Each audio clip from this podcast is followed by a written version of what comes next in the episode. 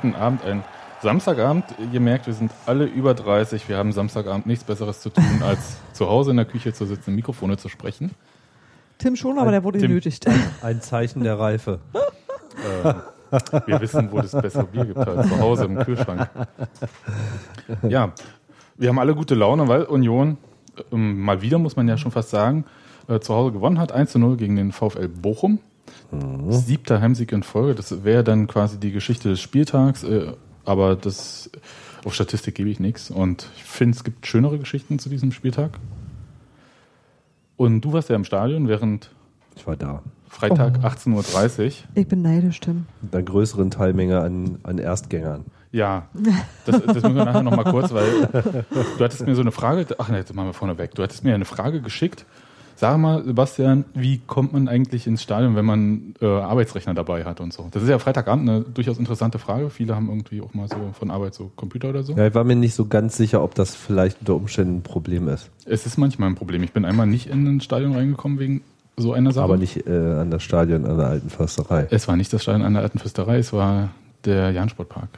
In Paderborn wollten sie mich ja schon mit einer normalen Tasche, Umhängetasche, wo ein Apfel drin war, nicht reinlassen. Also kam mir schon so komisch vor, dass überhaupt jemand sowas dabei hat. Ich weiß ja nicht, wie, Aber, wie, aber da, bei die Union, Leute drauf sind. aber bei Union äh, kein Problem. Nee, bei Union war es äh, nicht nur bisher für mich kein Problem, es war dann eben auch mit diesem großen Rucksack mit Zeug drin. Einfach kein Thema. Das ist eher so eine Frage, wie bequem man das selbst findet, wenn man äh, Ja klar, aber die kamen ist. halt irgendwie gerade in die Stadt Genau. und la und keine Gelegenheit abzulegen, das Übliche. Genau. Aber also, falls ihr mal mit Notebook und äh, Netz unterwegs seid, sollte hast- an einem Ja, Stadion geht- alter alten Fürsterei kennen. Genau, geht, geht besser zur Union als zu einer anderen Mannschaft. Da Du hast übrigens noch was anderes. Du hast quasi eine Garderobe, wenn man das so sagen kann. Wenn du, wenn du halt zurückgeschickt wirst wegen, das darf hier nicht mit rein, gibst vorne einen Container, da gibst du das ab, kriegst du einen Chip und Zettelchen. dann Zettelchen und dann Verstehe. Ist es, also auch dafür ist gesorgt. Also Genau. das ist jetzt nicht so, dass nur weil du von Arbeit kommst und gerade irgendwie mit einem Haufen Kram unterwegs bist, du Also nicht man kriegt auch seinen. Auswärtsfanschal sozusagen äh, wieder zurück. Ja, Im Zweifel ja. ja schön. Ein bisschen, bisschen leicht angeschmort, aber es geht schon. Nein, aber ohne, ohne Scheiß, äh, Motorradhelm irgendwie. Tim, hast du eine Glühbirne in Mir der geht Tasche? gerade ein Licht auf. Ja. ähm, Motorradhelm verstehe ich mit abgeben. Bei so Arbeitsrechnern oder so bin ich immer so ein bisschen skeptisch, ob ich die irgendwie ähm, in Ja. Gebe. Deswegen äh, finde ich das ganz gut, dass man einfach weiß, äh, ist eigentlich kein Problem bei uns. Genau, es war sehr, sehr unproblematisch. Auch ein First für mich war diesmal sehr, sehr, sehr früh. Also ich war, glaube ich, nur wenige Minuten nach äh, Stadioneröffnung um 17 Uhr Wahnsinn. schon da.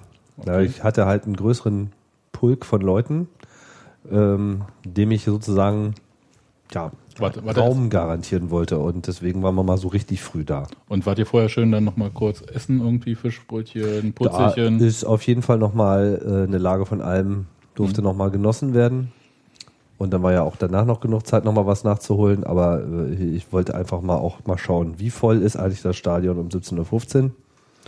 Da hat man schon nochmal eine freie Stange gefunden. Das geht, ne? Aber so ab eine Stunde vorher ist es schwer mit dem Stunde vorher kannst du vergessen, aber so äh, Viertel, Viertel nach fünf ist schon so ein bisschen diese Mallorca-Strandsituation, ne? wo die Deutschen Handtuch dann so so. ihre Handtücher, äh, hier ist es dann halt der Fanschal oder auch mal so ein zusammengeknoteter Jutebeutel oder so. Oder äh, Was ich ja ehrlich Aufkleber gesagt auch ein bisschen, naja, finde. Aufkleber? Aufkleber, na klar. Du klebst halt Aufkleber hier, äh, Fanclub, keine Ahnung, wilde Säue, ich weiß nicht, ob es den gibt und äh, Ach so, so als dauerhaftes Owning oder was? keine Ahnung, weiß ich nicht. Ich, ich bin da, äh, ehrlich gesagt, äh, ich muss ja nicht so an so einer Stange kleben, wenn ich nicht mit Kind bin. Ich war ja mit Kind und das Kind äh, kriegte dann noch so einen kleinen Stehhocker dazu. Und, Das hab ich, äh, haben wir kürzlich gesehen. Ja, Zusammenklapphocker, 1A, super Genau. geiler Tipp irgendwie. Nimm Genau. nicht zu hoch, weil mit Stehhocker, da will man dann auch nicht zu hoch an der Stange stehen. Genau. Gibt die ja so in verschiedenen Größen, da muss man die richtige äh, finden, aber fürs Kind super. Wie viel kostet der im Baumarkt zappelt. irgendwo oder wie? Ach, weiß ich, kann ich gleich mal kicken, irgendwie äh, zu vernachlässigen, äh, habe ich irgendwie Amazon Schnickschnack mal eben geklickt, kann ich dir raussuchen. Also können wir festhalten, wenn ihr mit Kind unterwegs seid? Diese Hocker sind geil.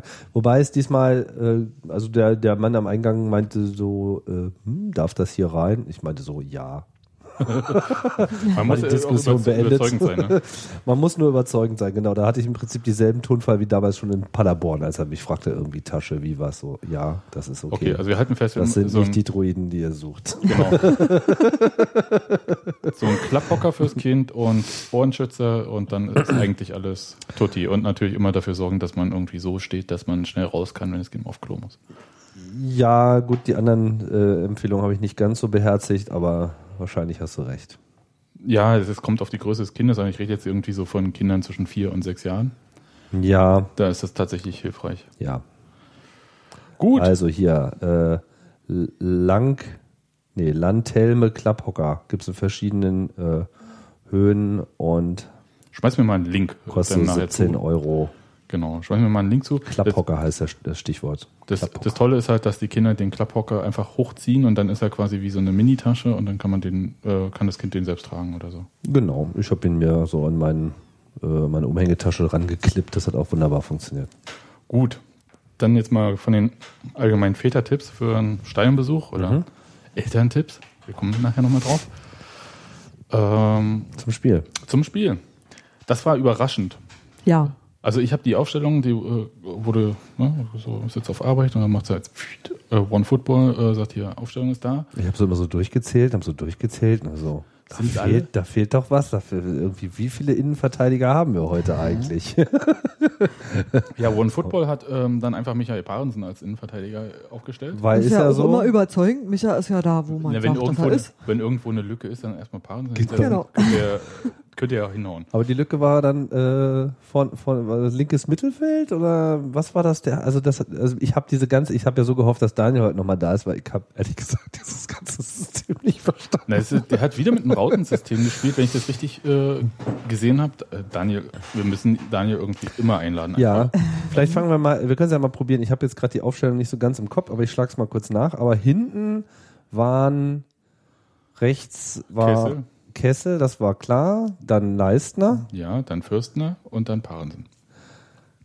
und okay, du würdest das eine Viererkette. Viererkette nennen, ja? Ja. Weil das sah manchmal Wie eine Dreierkette aus. oder auch mal wie eine Zweierkette. Ich dachte schon, ob die jetzt irgendwie aufs Pyramiden- oder WM-System umgestellt haben. Ja, hat jemand Aber- seine Hausaufgaben gemacht, aber ja. äh, ta tatsächlich glaube ich, dass wenn so ein Innenverteidiger durch den defensiven Mittelfeldspieler gespielt wird und der rausrückt, hast du ja einfach schon mal die Dreierkette. Und also deswegen ist daran nichts Unnormales irgendwie. Dann sieht es aus wie so ein 3-5-2 wahrscheinlich, so, wenn man das irgendwie zahlenmäßig so ein bisschen sortiert. Drei Verteidiger, zwei defensive Mittelfeldspieler, drei offensive Mittelfeldspieler, zwei Angreifer. Ich glaube, so flexibel war das dann auch. Es war, es war eine sehr flexible äh, Aufstellung und ähm, Rufi hat das ja dann auch in der PK danach auf Genau. Nachfrage nochmal kurz äh, erklärt, warum er überhaupt Stefan Fürstner, wo wir ja schon eigentlich die ganze Saison damit gemunkelt haben, ob er den nicht mal auch hinten spielt oder war das, Das war, das war äh, Lewandowski, ne? Sascha Der hat da immer mal drüber, Genau. könnte man ja vielleicht auch mal drüber nachdenken, hat er aber nie gemacht. Jetzt war es soweit. Gab es auch Gründe für, weil sich äh, zum Beispiel beim Auswärtsspiel in Braunschweig in der Hinrunde äh, Stefan Fürstner einfach mal vorher verletzt hatte, Mhm. weil dann irgendwo anders wieder jemand kaputt war und so weiter und so fort. Also es waren halt so viele Lücken, dass diese Art, also der Sinn war ja, wie stabilisiere ich die Abwehr und wie schaffe ich es irgendwie, diese Dreierabwehr irgendwie dem ein bisschen Halt zu geben. Und wir erinnern uns, dass Weil es jetzt generell das war Ja. so Mhm. die Aufgabe, die vor der Lewandowski irgendwie so stand.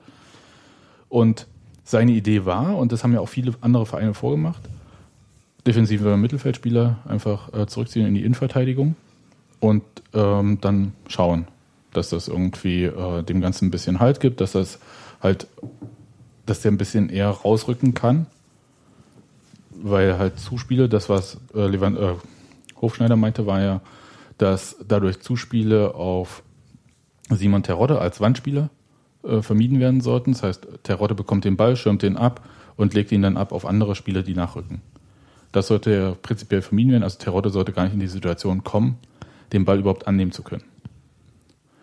Und das sollte dadurch erreicht werden, dass Stefan Fürstner, einfach weil man im defensiven Mittelfeld Spieler hat, die so ein sich Spiel mehr über solche Spielzüge Gedanken machen. äh, besser antizipieren können, sagt man dann freundlich.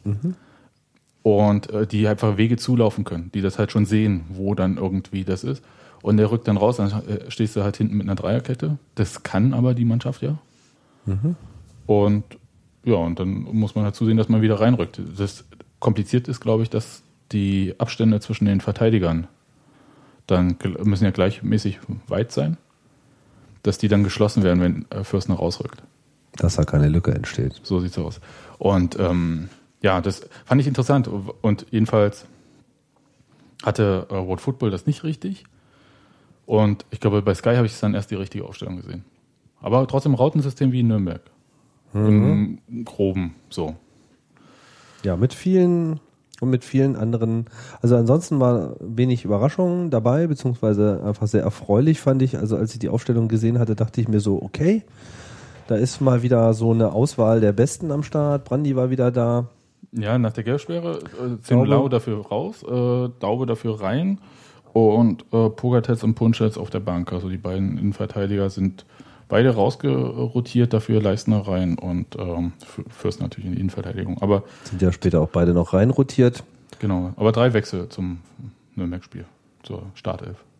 Genau. Und vor allem aber auch wieder Nikci dabei, der mir sehr gut gefallen hat. Starkes Spiel gemacht. Also der hat ja auch richtig Applaus bekommen, als er vom äh, Platz ging. Das war sehr interessant zu sehen. Das, äh, ich ich finde es überhaupt sehr interessant, seine Entwicklung. Also das ist halt so, Das ist super. wenn ich so überlege, dass ich vor drei Wochen oder vor zwei Wochen noch wahrscheinlich, da habe ich mir, ja gut, er hat ein gutes Spiel gemacht, ja.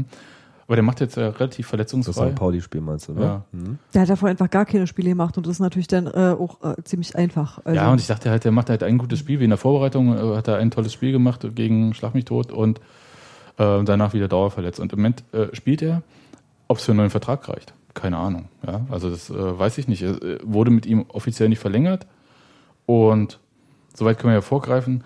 Helmut Schulte hatte in dem Interview gesagt, dass er schon ein Freund ist, irgendwie rechtzeitig Bescheid zu sagen, ob man mit dem Spieler plant oder nicht plant. Und dass, äh, wenn man Spielern sagt, dass man nicht weiter mit ihm plant, dass deren Leistung plötzlich sehr viel besser werden würde. Ähm, Oh, du meinst, der spielt jetzt gut, weil er gehen muss? Ja, klar, um sich anzubieten. Also, dass die sich nochmal richtig reinhauen, so auf dem Markt. sein. Das kann schon sein, dass es da einen Zusammenhang gibt. Ich würde das jetzt nicht so verallgemeinern. Aber wäre aber- der Vertrag nicht sowieso zu Ende gewesen? Also der Ja. war doch auch. Ja, nur- ja, der hat ja nur einen Einjahresvertrag gehabt, Ja. also ohne, glaube ich, irgendeine Option. Also ich muss sagen, in der Form, in der er da äh, gespielt hat, äh, darf er auch gerne bleiben. Also das äh, Aber- war wirklich sagenhaft, was er da Aber gebracht natürlich hat. gibt es halt auch Raphael Korte, der wiederkommt. Und ähm, man muss halt auch im Kopf, Hinterkopf behalten, dass Ja gut, aber ich meine, muss er sehr verletzungsanfällig ist. Vielleicht als äh, Fallback, aber du brauchst ja auch noch einen Fallback dann fürs Fallback. Es gibt halt so Spieler, bei denen du weißt, dass sie nicht zu 100% in der Saison da sein werden, weil sie häufig verletzt sind. So hier, hier bei Hertha hat er ewig mit Enes Benhatira das gleiche Thema.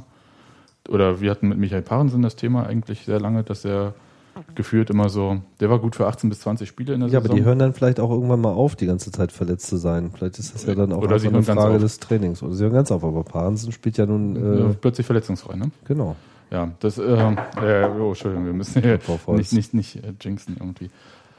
Ja, ich habe keine Ahnung. Also würde mich, Wollen wir, mal, wollen wir uns zuerst zum Spiel äußern oder äh, ich finde es gerade ganz schön, nochmal über die Spielerleistung äh, ja, sozusagen. können wir ruhig äh, über die Spieler Weil im Spiel selber waren ja so Situationen, von denen du sagst, die waren jetzt super spielentscheidend oder so, da hätte es irgendwie knackig werden können. Also ich, ich kann ja mal versuchen, das Ja. Spiel zusammenzufassen, weil da ist, das ist meine, meiner Meinung nach relativ leicht beschrieben. Die erste Halbzeit bestand im Wesentlichen aus einem gegenseitigen Neutralisieren, Abchecken mit leichten Mittelfeldvorteilen für Bochum.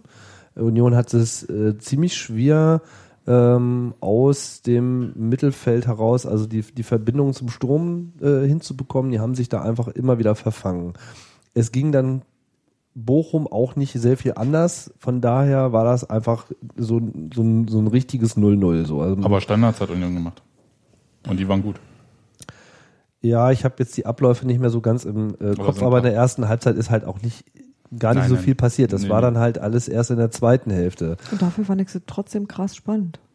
Also ich fand die erste Halbzeit eine richtig gute erste Halbzeit, obwohl kein Ja, ja. Tor fiel. Also ich war richtig beeindruckt. War lebendig. Und genau, das war, ein- das war ein, ein, gutes Spiel einfach. Genau, es war, es war ein, ein gutes Spiel von zwei guten Mannschaften. Genau. So, man merkte richtig, Genau. die müssen alles aufbringen. Auch Union musste eigentlich alles zum Einsatz bringen, was sie sich so in der Rückrunde erarbeitet haben und haben es aber auch Ja. äh, zum Einsatz gebracht. Diese neue Verteidigungssituation hat funktioniert und schwierig wurde es dann halt im Mittelfeld trotz guter äh, Leistung vieler Spieler. Ja, So. aber wahrscheinlich aus dem gleichen Grund, weshalb Bochum ja auch nicht zum Zug kam, indem Genau. man das halt so zustellt, Ja. die Passwege, dass im Prinzip der lange Ball bleibt, den man aber le- relativ leicht verteidigen kann. Es war halt anstrengend, aber du hattest das angenehme Gefühl, einen gleich starken Gegner zu haben. Also keinen, der dir haushoch überlegen ist, aber auch keinen, der irgendwie verzweifelt ist oder so, sondern jemanden, der einfach in deiner Klasse spielt. Und das war sehr, das, das hatte ich einfach lange nicht. Also Korrektes Trainingsspiel. So ein, korrekt, ja, wenn du so willst, schon. Aber auch äh, halt wirklich spannend, weil ich habe äh, am Anfang, muss ich sagen, ein Spiel erwartet, wo alle irgendwie sagen so, äh, naja, um was geht's denn schon, wir können mehr aufsteigen, hm, was soll das? Also, dass man sich so fallen lässt irgendwie, dass man irgendwie sagt so, ach, scheiß drauf, ist doch auch egal. Und das war halt überhaupt nicht. Also, mich hat tatsächlich die Qualität des Spiels angesichts dessen, an welchem Spieltag wir sind und in welcher Situation das alles stattfindet, überrascht. Einfach deshalb, weil ich es auch schon anders gesehen habe. Ja, und es gibt ja noch den Punkt, äh, weil man ja fragen kann, was ist denn anders als in Nürnberg, also im letzten Spiel? Und ich würde sagen, das, was Hofschneider gesagt hatte, was ich erhofft hatte, war, neben äh, von Stefan Fürstner war ja auch, dass im Spielaufbau mehr Ballbesitz äh, bleibt. Aus dem, also aus der Verteidigung heraus, das Genau. meinte er. Hm. Und ich meine gesehen zu haben, dass Union mit sehr vielen Spielverlagerungen gearbeitet hat. Also so immer mal die äh, Seiten gewechselt hat, um sich im Prinzip aus solchen Situationen zu befreien. Ja, die haben sich nicht festgebissen auf einem Flügel. Das Und haben den Ball auch nicht ständig äh, lang rausgeschlagen, wie es halt noch in Nürnberg der Fall war. Und das fand ich halt, vielleicht ist das halt tatsächlich ein Punkt, den man halt, wo man halt sagen muss, das ist dann halt der Vorteil, wenn man so einen Spieler dann hat, der sich dann nicht so leicht äh, unter Druck setzen lässt und beziehungsweise dann halt auch die Situation sieht und halt auch diese Pässe schlägt, um halt diesen Raum zu bekommen. Das einfach mal nach links, mal nach rechts, wie auch immer. Genau, aber dann war äh, Halbzeit, wer übrigens auch nicht so richtig in Fahrt kam in der ersten Halbzeit, war die Gegengerade.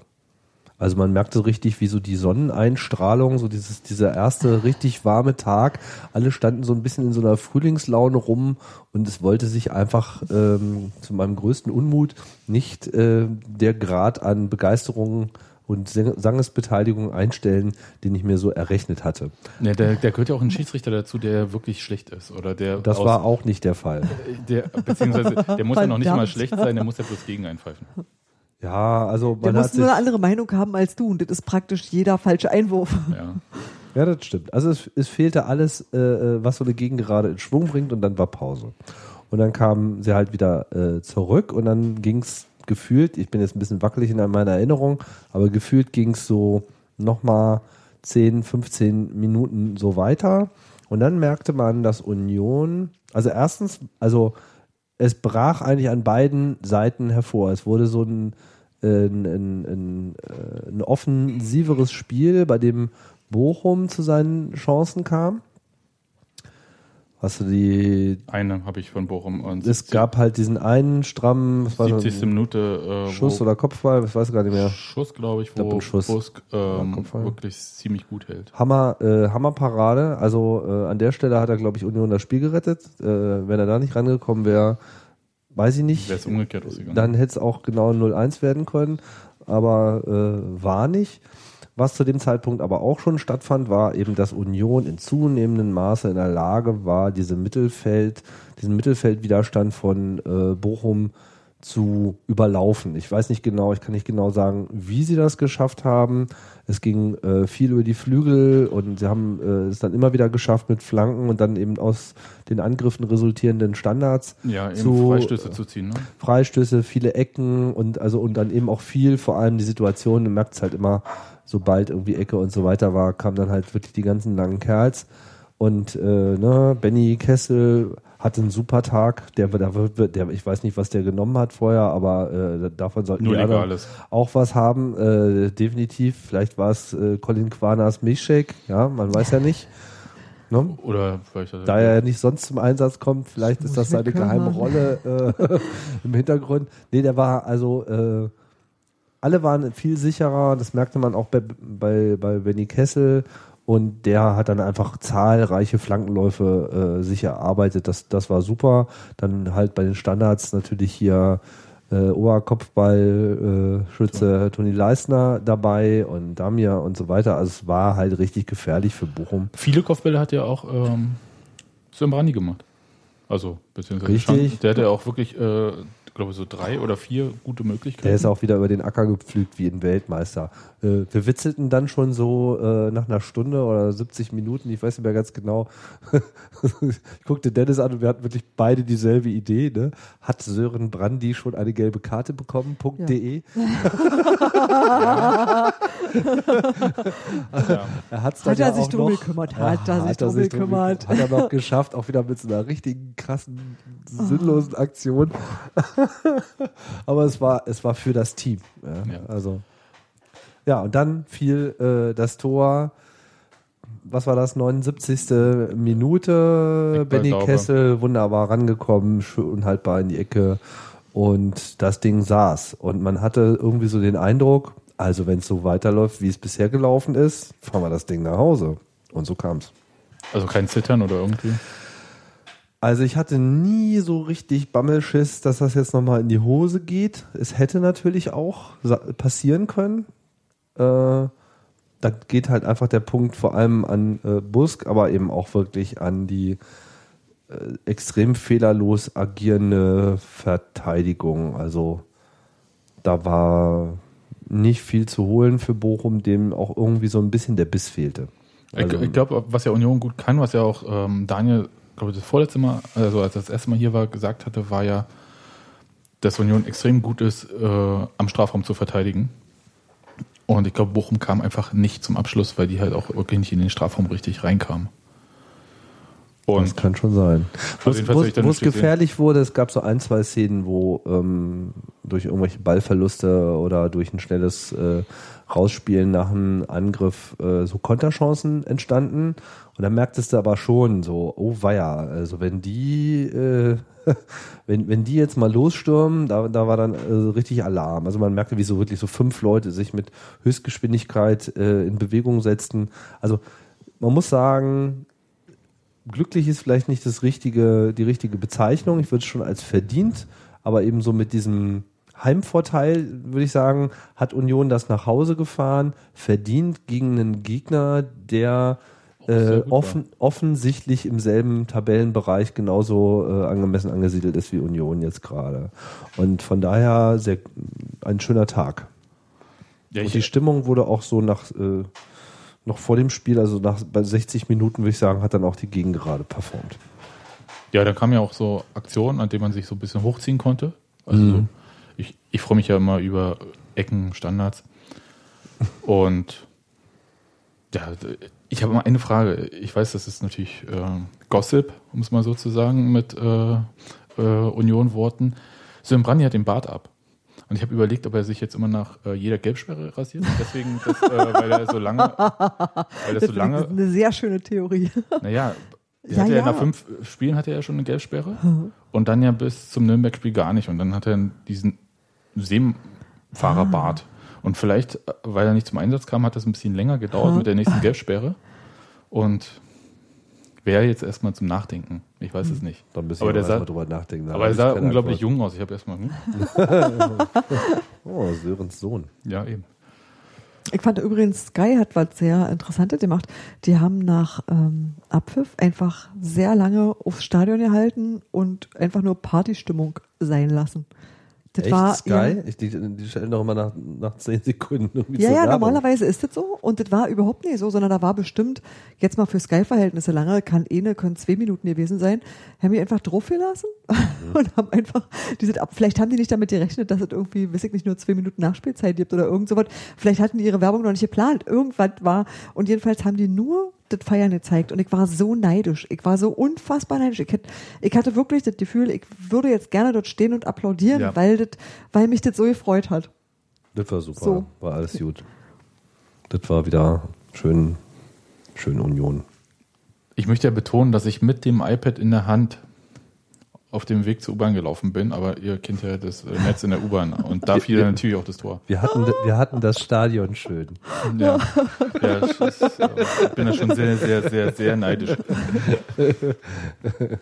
Ich, ich würde ja gern noch, ich hatte es heute im Blog irgendwie so zu André Hofschneider. Ich hätte ihm diese Nummer mit Stefan Fürstner in der Innenverteidigung eigentlich nicht zugetraut. Weil ich immer dachte, ja, André Hofschneider ist jemand, der geht so Nummer sicher, der macht der muss da wirklich sehr viel improvisieren auch so. Aber so, dass er jemanden völlig fremd auf eine Position richtig gesetzt hat, ja, haben wir mal gesehen mit Dennis Dauber auf rechts, aber so, dass dann auch funktioniert hat. Na gut, ich meine, es war schon im Gespräch, das heißt, sie werden es auch schon mal trainiert haben. Ja, ja, natürlich, aber es ist halt, es war halt ohne Not. Verstehst du? Es, es ist naja, ja. Simon Terodde war die ja, Not. nee, aber vorher Und war ja den die Kanter. Not bei Dennis Den Daube. Kanter, ja. Bei Dennis Daube war es ja so, dass er auf rechts gespielt hatte, weil auf rechts der äh, Raphael Korte verletzt war und so weiter und so fort.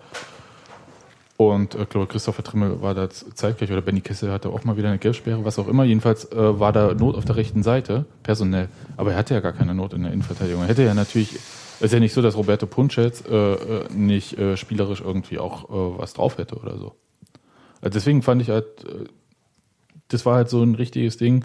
Ich versuche nicht irgendwie, mir fehlen jetzt ein paar Spieler und ich versuche das irgendwie so hinzukriegen, sondern ich habe mir da mal was gedacht. Das ist auch, glaube ich, wahrscheinlich ist er auch so eine alte Zockereule. Also der, der kann das.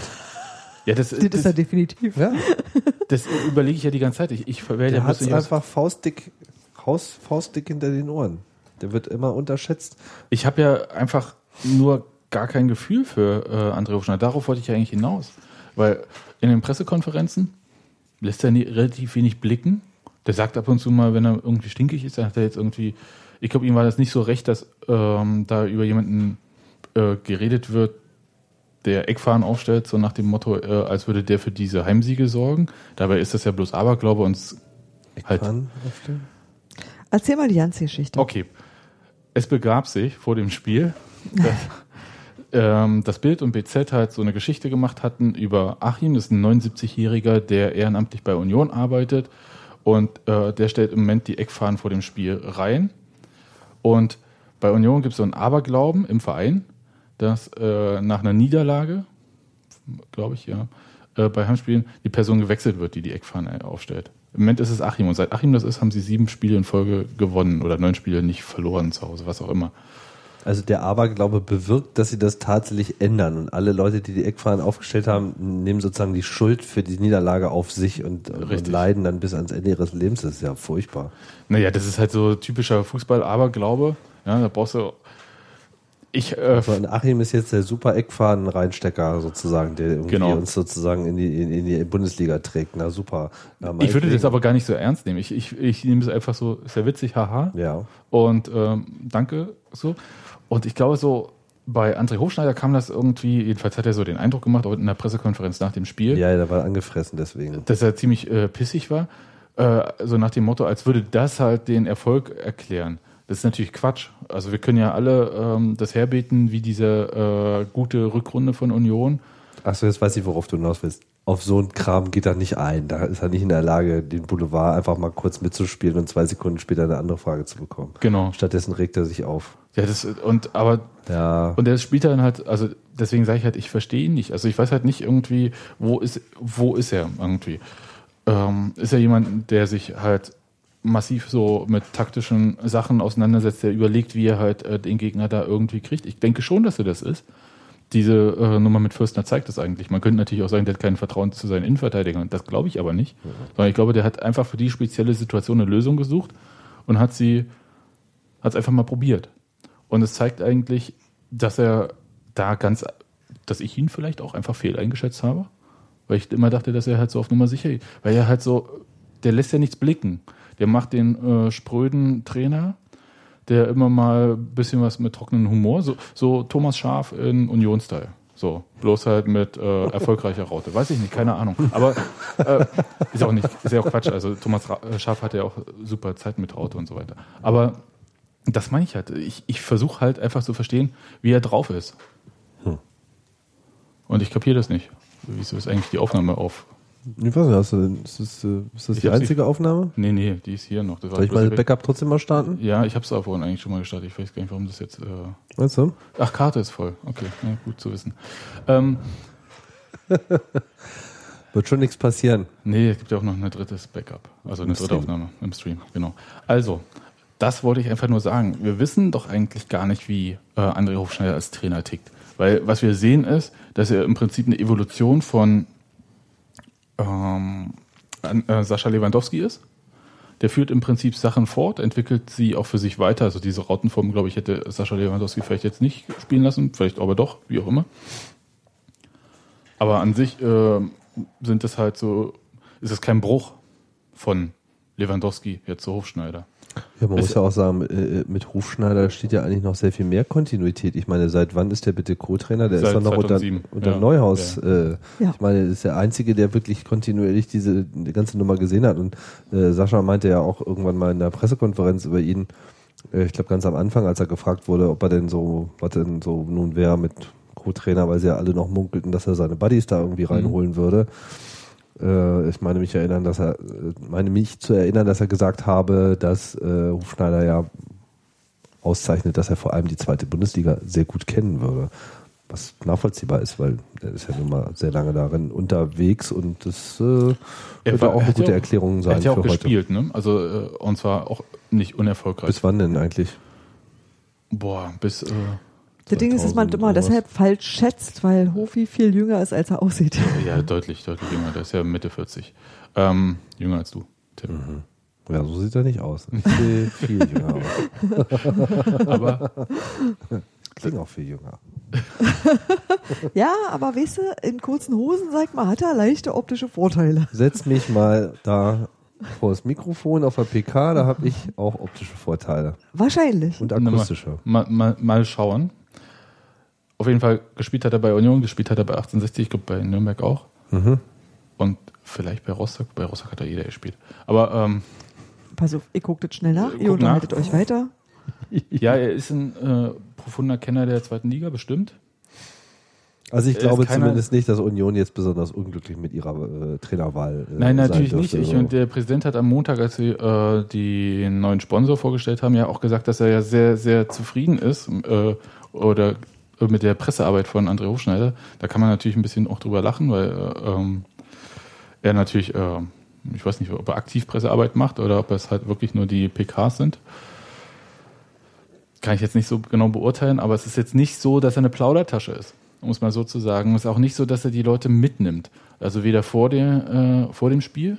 Ich habe immer das Gefühl, dass André Hofschneider Sachen erzählt und eigentlich genau das Gegenteil der Fall ist. Also wenn er erzählt, wer alles irgendwie Probleme hat, dann weiß ich mittlerweile schon, na, die werden ja dann wahrscheinlich spielen.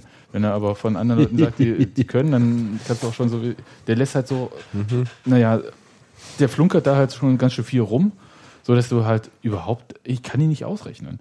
Ist vielleicht auch gut. Pokerface. Pokerface, ja. Pokerface Übrigens, ich hätte jetzt die Vereine zur Ja, Hand. Wir lassen die Jugend mal kurz weg, der Ja. kam aus Augsburg.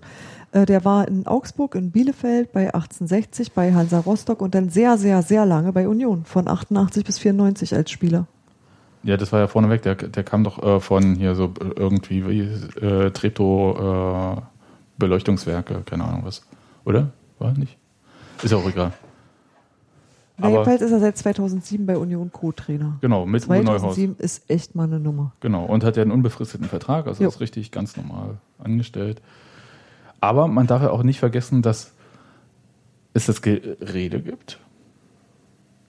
Oder was heißt Gerede? Matze Koch hat äh, hier im Podcast als äh, nach der Lübe-Entlassung ja auch erzählt, dass es von den Spielern halt Bestrebungen gab, Hofschneider als Co-Trainer loszuwerden. Und mir fällt es schwer, das einzuordnen.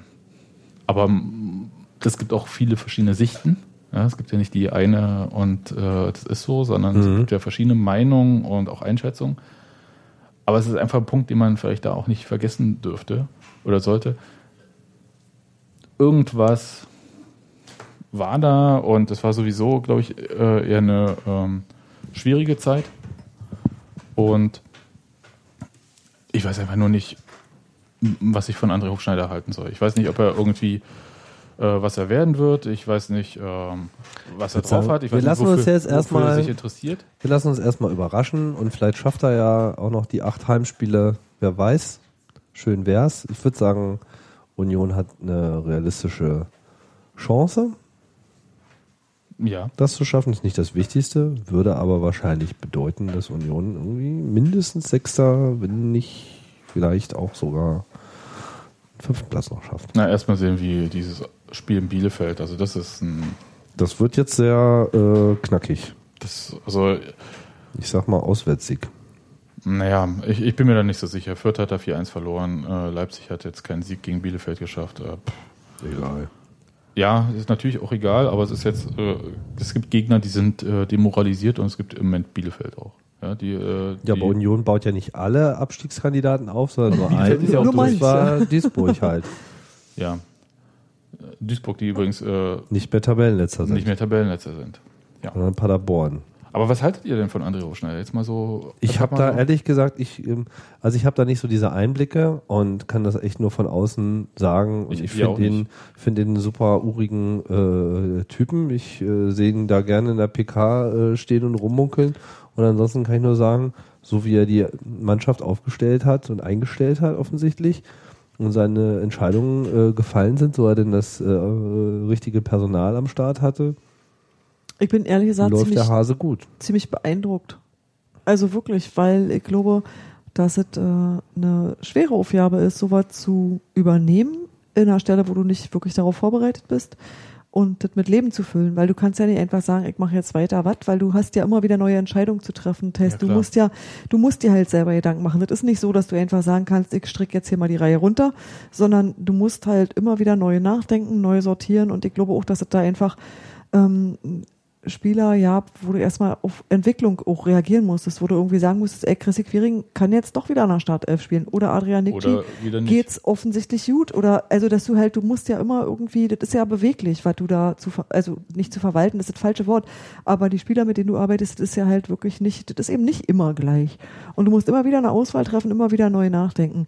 Und von daher ähm, muss der ganz ganz viele Sachen selber gemacht haben. Und ja ich denke auch dass er sowohl als Spieler als auch als Trainer eine unglaubliche Erfahrung gesammelt hat und das hat er halt total still und leise im Windschatten des jeweiligen Cheftrainers gemacht oder eben als Spieler halt auch selber. Aber mh, ich glaube, in dem steckt wahnsinnig viel Wissen. Der hat ja im Jugendbereich in Augsburg gearbeitet, ne? Ähm.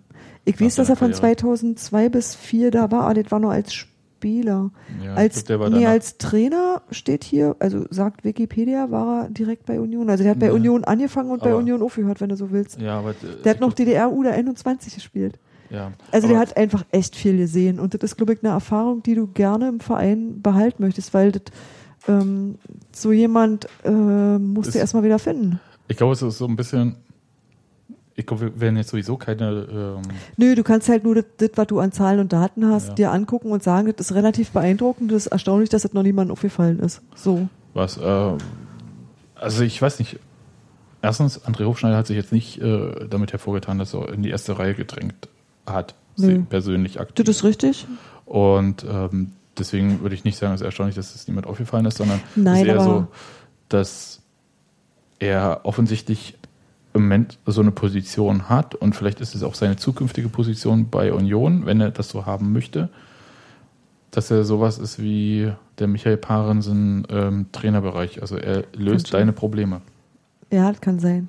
Das ist ja auch nichts Schlimmes. Das ist, nee, nee, und der Rest ist halt so eine, eine Frage eigentlich eher, was er möchte. Nicht, was er kann, können Ja. kann der wahnsinnig viel, sondern was er möchte, wo er sich sieht. Und wenn er einfach keinen Bock hat, jede Woche eine PK zu machen, dann bleibt der Co-Trainer einfach, dass er seine Ruhe hat. Und ähm, wenn er denkt, naja, das bisschen Medienquatsch krieg irgendwie auch noch gestemmt, dann kann er halt auch den Rest machen. Also es ist halt wirklich, glaube ich, so eine Frage, was er möchte, aber ich glaube, er hatte jetzt das erste Mal die Gelegenheit zu zeigen, dass er halt auch wirklich was kann. Wisst ihr, also dass es halt nicht irgendwie nur ist, äh, dass, dass man Lücken ausfüllt, sondern, sondern dass man halt einfach auch selber gestalten kann. Und ich weiß nicht, wie weit du das als Co-Trainer, also wie viel du da machst, weil ich das arbeitet, kann einfach die Tätigkeit viel zu wenig einschätzen, um das zu sagen. Aber ich bin ziemlich beeindruckt. Und das hat wirklich nichts damit zu tun, dass ich auf Pressekonferenzen unterhaltsam finde, sondern wirklich, dass ich sehe, wie Dinge funktionieren und wie er Sachen löst. Und das finde ich schon das ist schon sehr cool. Das ist echt toll. Also er hatte, glaube ich, eine sehr hohe Druckphase, glaube ich, die ersten vier Wochen, in denen er gearbeitet hat, als äh, quasi Nachfolger von Sascha Lewandowski. Erst äh, als es hieß, er sei halt übernimmt, solange er krank ist ja. und dann als er dann halt äh, die Trainerposition so übernommen hatte, weil zu dem Zeitpunkt noch nicht klar war, in welche Richtung Union sich entwickelt, weil Klar. mit ein paar ähm, negativen Spielen zu Hause wäre man da unten im Abstiegskampf weiter drin geblieben. Und das hat sich ja dann relativ schnell beruhigt. Auch da, mhm. äh, spätestens, äh, als man aus dieser wir gewinnen zu Hause, wir verlieren Auswärtsnummer rausgekommen ist, äh, ist es sowieso in eine völlig andere Richtung gegangen. So dass man sich ja jetzt da oben festsetzen konnte. Aber wir sollten nicht vergessen, als er übernommen hatte, war es halt noch so, jeder Sieg hilft erstmal nicht richtig da unten reinzukommen, aber man kam da unten auch nicht richtig weg. Und ähm, das war schon, glaube ich, eine Drucksituation, die man ihm meiner Meinung nach auch angemerkt hat. Und ich weiß nicht, also es gab irgendwann den Zeitpunkt, ich weiß nicht mehr wann, wir hatten das aber auch hier im Podcast, als er gesagt hat, der wirkt irgendwie so mit sich im Reihen. Ich glaube, das war vielleicht dann der Zeitpunkt, als vielleicht intern schon klar war, dass äh, Jens Keller der neue Trainer wird und so weiter und so fort und wie es weitergeht mit ihm und ähm, oder als ja, die gut. Zusage vom DFB kam, was auch Gut, da kommen dann halt verschiedene Sachen, wisst ihr? Also da ist einfach nicht nur der Druck, den du hast, rein sportlich, sondern halt auch das Ganze, dass irgendwie die ganze Zukunft ne? irgendwie, ne? ja, dass das halt alles irgendwie in Bewegung ist. Und ich glaube, das hätte mich auch fertig gemacht. Aber ich glaube, das wäre auch nicht gewesen, was ihm als Trainer geschadet hätte, weil einfach niemand erwartet hat, dass äh, André Hofschneider übernimmt und damit direkt auf Tabellenplatz einstürmt. Also ich glaube, das ist was, äh, wo man, ich glaube, als in der Rolle als äh, Zwischenlösung verzeiht man dir eine Menge, weil man einfach sagt, und das auch zu Recht, du warst darauf nicht vorbereitet, du hast das alles nicht ausgesucht, nicht eingebrockt und du bist auch nicht schuld daran, dass es irgendwie blöd gelaufen ist. Und deswegen macht dir daraus, wenn es sportlich denn nicht läuft, niemand richtig ernsthaften Vorwurf. Ich glaube aber, dass es natürlich, wenn du in der Zeit noch versuchst, andere Dinge zu regeln, dass es dann einfach irre viel Arbeit ist. So, und da kann man auch mal Pflicht zusammenbrechen. Und alles das ist nicht passiert. Und ich bin dafür sehr dankbar. Also ich bin wirklich, ich, ich bin André Hofschneider für diese Saison, also wie er sie zu Ende gebracht hat, unglaublich dankbar. Ja, also ja, als verantwortlicher Cheftrainer, wer wie was da gemacht hat, keine Ahnung. Ich glaube, worüber ich so ein bisschen nachgedacht hatte, war noch, es gab ja bei Hertha mal so eine Situation, als sie Hüb verpflichtet hatten, dass sie dann irgendwie einen Trainer noch feuern mussten, wollten und äh, in der Zwischenzeit dann Falco Götz übernommen hatte und dann irgendwie eine unglaubliche Siegesserie hatten, hatte. Dann übernahm im Sommer Hüb Stevens von Falco Götz, der bloß die Interimslösung war. Und Hüb Stevens ist überhaupt nicht klargekommen, die Mannschaft war nicht erfolgreich und alle so, hätten wir den Götz doch behalten, um Gottes Willen. Dann kam Götz irgendwann zurück, war aber nicht mehr so doll. Und in dieser Situation ist man ja mit äh, André Hofschneider nicht. Also einfach, weil sich die Frage nicht stellt, weil die Lizenz nicht hat. Und damit ist das, glaube ich, erstmal so erledigt, das jo. Thema. Mhm. Was soll man da noch zu sagen? Ich bin da relativ froh, weil das hätte, kann wirklich sehr viel Aufbauarbeit, die man dann so vorhat, auch kaputt machen. Naja. Oder man kommt halt in diese Bredouille, dass man sagt irgendwie, ah, die Interimslösung ist so toll oder die Lösung, die wir da hatten, jetzt machen wir die zum Cheftrainer dann, äh, und verkennt vielleicht, dass das vielleicht nicht so das ist, was man haben wollte. Hm. Siehe Hannover in der letzten Saison, als sie Michael Fronzek hatten, der sie gerettet hat. Und sie eigentlich gesagt haben, ist nur ein Vertrag für so und so. Und dann haben sie sich äh, reinreden lassen und haben ihn noch als Trainer dann halt alles machen lassen und so weiter und so fort. Obwohl man eigentlich nicht so auf Fronzek aus war. Sag mal, ach so, nee, nee, ist alles wieder gut. Ich hatte das Gefühl, ich habe hier meine Bommel nicht richtig nee, vom Mikro richtig eingestellt. Aber ist alles, äh, Entschuldigung. Aber wir können so festhalten, André Hochschneider, so richtig, also wir haben eine Meinung zu seiner Tätigkeit, aber so richtig einschätzen können, nee. was er für ein Typ ist irgendwie. Er redet halt nicht so transparent über seine Sachen, wie es Sascha Lewandowski vorher getan hat ist eher so ein bisschen wie bei Uwe Neuhaus, wo man nicht genau weiß, was macht er eigentlich. Und wenn man nicht gesehen hat, was für Aktenordner bei Uwe Neuhaus im Büro waren und was er irgendwie alles so studiert hat, äh, hätte man vielleicht nicht gewusst, wie akribisch er sich da mhm. vorreitet, um nicht zu sagen pedantisch, wie auch immer. Ja, das ist ja Ich Einschätzung. stelle mir das eigentlich schön vor, auch mal mit André Hofschneider über Fußball zu reden. Also interessant einfach. Ja, aber du kriegst Also ja nicht, dass ich drauf hätte, aber also äh, du weißt, was ich meine, das ist ein Gespräch, das ich nicht gerne führen möchte, äh, also im Sinne von einer verantwortlichen Leitung und Moderation. Aber ich glaube, ich möchte gerne mal hören, was er darüber zu sagen hat. Das würde mich richtig interessieren. Ja, äh, das würde mich ja bei vielen Trainern überhaupt interessieren. Aber es ist ja nicht so, dass die Trainer das noch zulassen oder dass sowas gefragt wird, wie auch immer. Ja, Wa- Wahrscheinlich beides. ja, man hat wahrscheinlich als Trainer auch schönere Hobbys als ausgerechnet, das verstehe ich. Sieht auf jeden Fall gut aus im Endergebnis. Ich gucke mir gerade hier nochmal so ein bisschen Tabellen, äh, Statistiken an. Und man muss mal darauf hinweisen, dass Union in der Rückrunde mittlerweile gleich auf mit äh, RB Leipzig ist in den Leistungen. Ich weiß, das sind auch nur Zahlen, aber das ist so. Das ist. Ja, das ist Wahnsinn. Ja, also Es gibt aber auch nur, äh, also insgesamt, ich weiß, das hängt alles an der Hinrunde. Die Rückrunde war äh, auch gegentormäßig viel besser. Aber insgesamt an Gegentoren gibt es nur vier Mannschaften, die gleich oder schlechter sind äh, wie, äh, als Union. Wie als Union.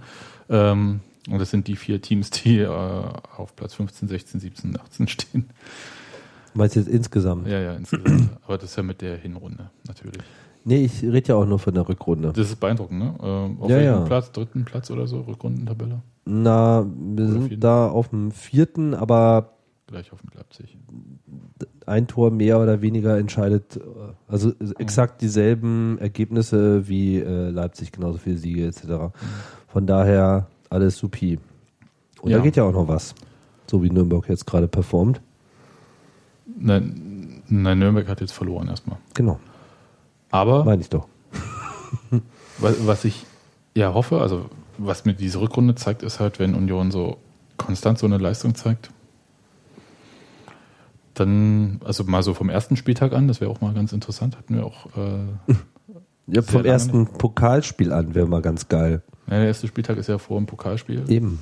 Also es wäre halt so, Nee, der erste Spieltag ist vom Pokal? Ja. Ah, okay. nur bei der Bundesliga ist der Pokal. Na gut, sagen wir mal, mit dem Auftaktverlust in der Liga kann ich noch leben, aber beim Pokal ist halt doof. Ich, ich möchte einfach mal in so eine Saison wieder starten mit ähm, nicht irgendwie, wir warten vier Tage oder fünf Tage auf einen ersten Sieg oder so und auch einfach, dass der Druck, Du meinst, du nimmst die Niederlage in der ersten Pokalrunde hin, Das ist mir nur für so einen doofen Sieg? nee, ich nehme vor allem Niederlagen hin in der Saisonvorbereitung. Seit die zweite Liga nicht mehr zeitgleich mit der ersten Liga startet, sondern zwei Wochen vorher, ist es ja so, dass äh, ich das Gefühl habe, dass Union in der Saisonvorbereitung immer alles abräumt, also immer alles gewinnt, weil sie natürlich in der Vorbereitung auch entsprechend weiter vorne sind.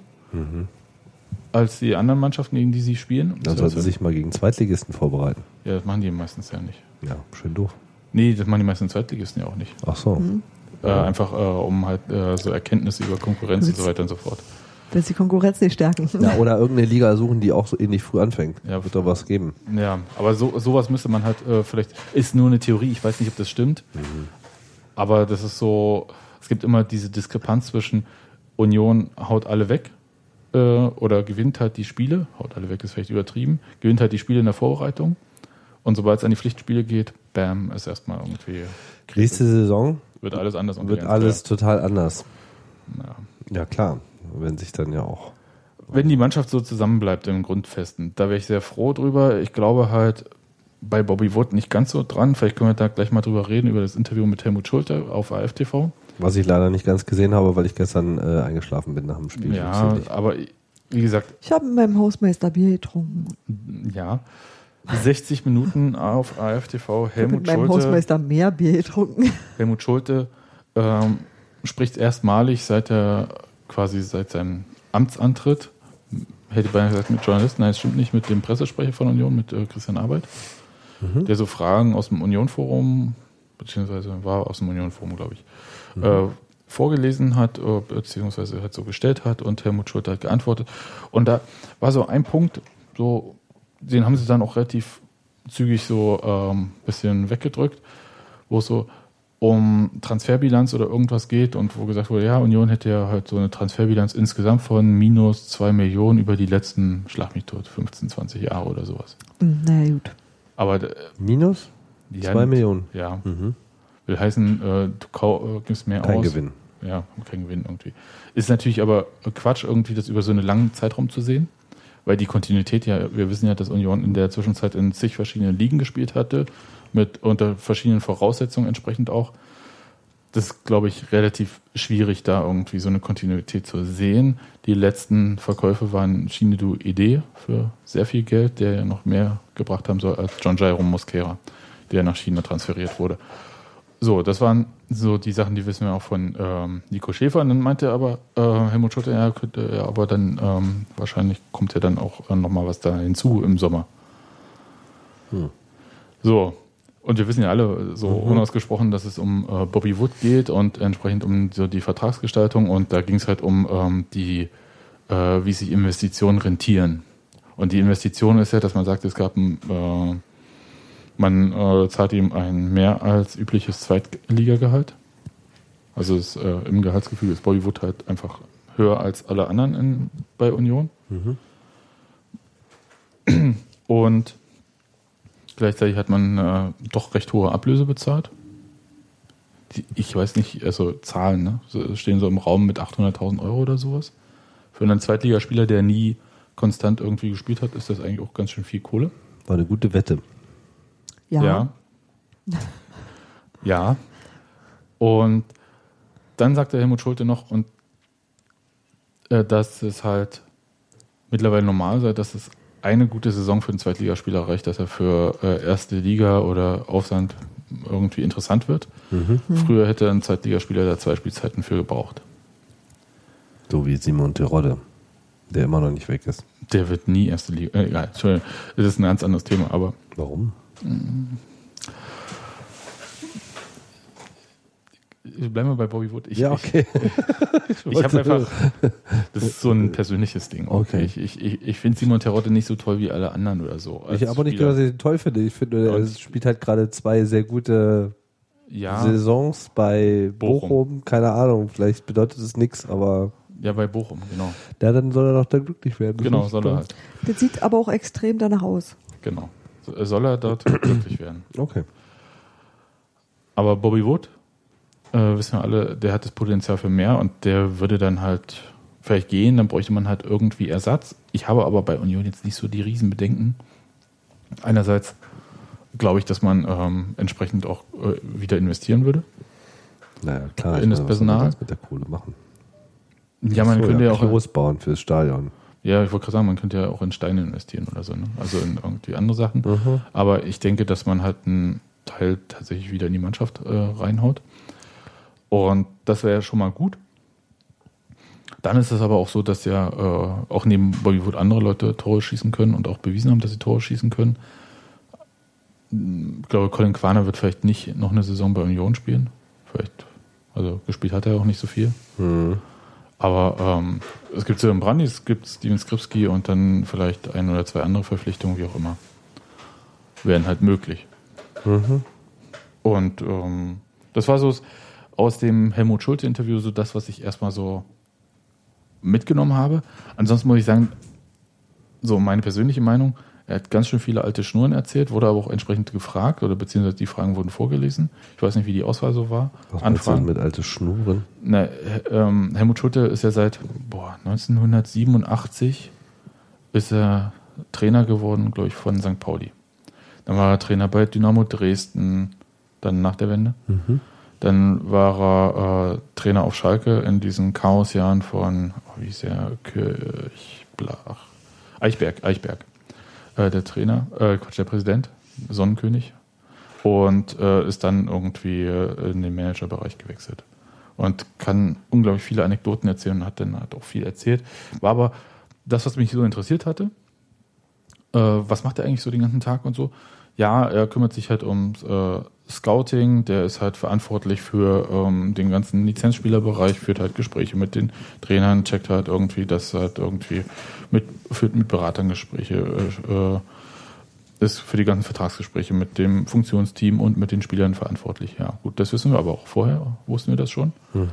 Was zum Beispiel interessant gewesen wäre, ist ja, ähm, dass, glaube ich, explizit das Scouting als äh, Arbeitsgebiet von Helmut Schulte benannt wurde. Ich glaube, da war man nicht so zufrieden vorher.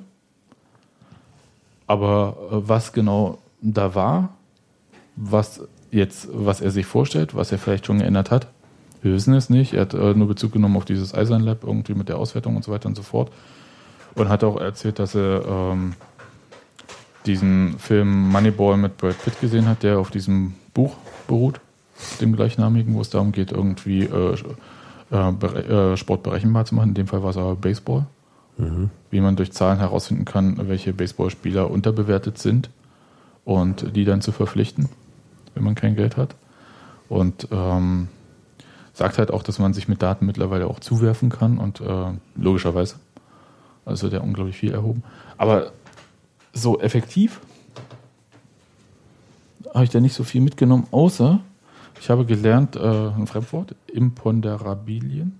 Ja, da muss ich auch äh, kurz. Da muss ich äh, schnell nachschlagen. Ja, Ja, das sind äh, Unwägbarkeiten. Unwägbarkeiten. Das äh, Wort hat er gewählt, als es um äh, seine äh, kurze Zeit in Düsseldorf ging jetzt. Ja, wo sie ihn schnell wieder gefeuert haben. Ne? Richtig. Mhm. Da hat sich auch einiges geändert in Düsseldorf. Ich, wie gesagt, über die alten Sachen hatten wir ja schon mal geredet, irgendwie hier im Podcast. Ich will das jetzt auch nicht so, weil mich das jetzt nicht so interessiert, weil er ist ja jetzt bei Union. Also die Frage, äh, kommt Helmut Schulte, warum kommt Helmut Schulte, äh, was kann er und worauf, mhm. das ist jetzt vorbei, das können wir auch mal zur Seite legen. Er ist ja jetzt da. Oder ist auch seit 1. Februar da, das heißt Februar, März, April, hm, ja, drei Monate schon. Der hätte auch schon gefeuert werden können. Nein, der hat quasi seine 100 Tage dann jetzt irgendwie mal durch. Mhm. Aber ähm, es gibt halt die Regel. Unter Uwe Neuhaus gab es die und äh, die wird bis heute eisern durchgehalten. Über Sport redet der Trainer, über den Verein redet der Präsident und ansonsten redet keiner. Und das führt halt dazu, dass wir über Helmut Schulte nichts wissen, weil das war jetzt das erste Mal, seit er angefangen hatte, dass er irgendwo medial und das ohne halt Vereinsfernsehen in Erscheinung getreten ist. Also man konnte ihn halt da auch gar nicht irgendwie zu bestimmten Sachen fragen. Und außer, dass man jetzt erfährt, dass er gerne äh, Spielern drei Monate vor Vertragsende Bescheid sagt, ob äh, das jetzt was wird oder nicht, ähm, dann äh, war es das eigentlich. Aber, da könnte ich jetzt immer noch drauf hinaus, er hat ja ein Buch geschrieben und das habe ich mir bestellt vorhin. Ich habe es gleich zweimal Ah. bestellt. Ein Buch. Mhm. Äh, ich glaube, irgendwie drei Leben auf St. Pauli oder so heißt das. Ähm, äh, und das, das gibt es zum Billigpreis. Ich habe es jetzt für 5 Euro gekauft mit Hardcover. Also es ist äh, jetzt. Äh, Auslaufmodell. Genau. Und ich wollte es einfach mal lesen, weil ich äh, dachte, vielleicht kriegt man da irgendwie mit, was das für ein Typ ist und was er für Vorstellungen hat und so weiter und so fort. Ist aber jetzt nicht so, dass bei so einem Buch äh, da nicht irgendwie, äh, also dass er 100 Prozent äh, schreibt das und genauso erscheint es dann, sondern das geht ja auch durch äh, verschiedene Hände. Hände und, Köpfe. Au- Köpfe und Augen und so weiter und so fort und wird dann halt entsprechend äh, aufbereitet. Nur eine Frage, von wann ist denn das? Ich glaube, steht, vor hier gibt's zwe- ein- 2013, oder? Mhm. Ja. Ja, okay. das Vor drei ja nicht- hm. Februar 2013 wurde es veröffentlicht Oh, so. über seine Zeit bei St. Pauli. Genau. Dann war er bei Rapid Wien.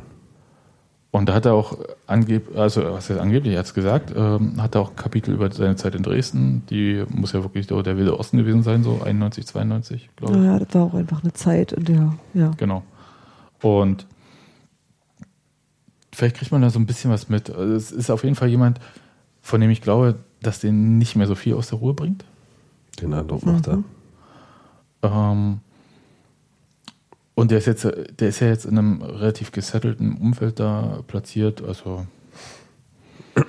Oh, hier gibt es ja noch ein interessantes Titelbild über ihn in der Wikipedia. was? Unter Bemerkenswertes. Äh, Erzähl. Am 18. Januar 2007 wurde Schulte in Essen während des Orkans Kyrill durch eine umstürzende Buche schwer verletzt. Er erlitt einen Bruch des zweiten Halswirbels. Ja, ja, doch, das ich. Er schwebte damals zeitweilig in Lebensgefahr.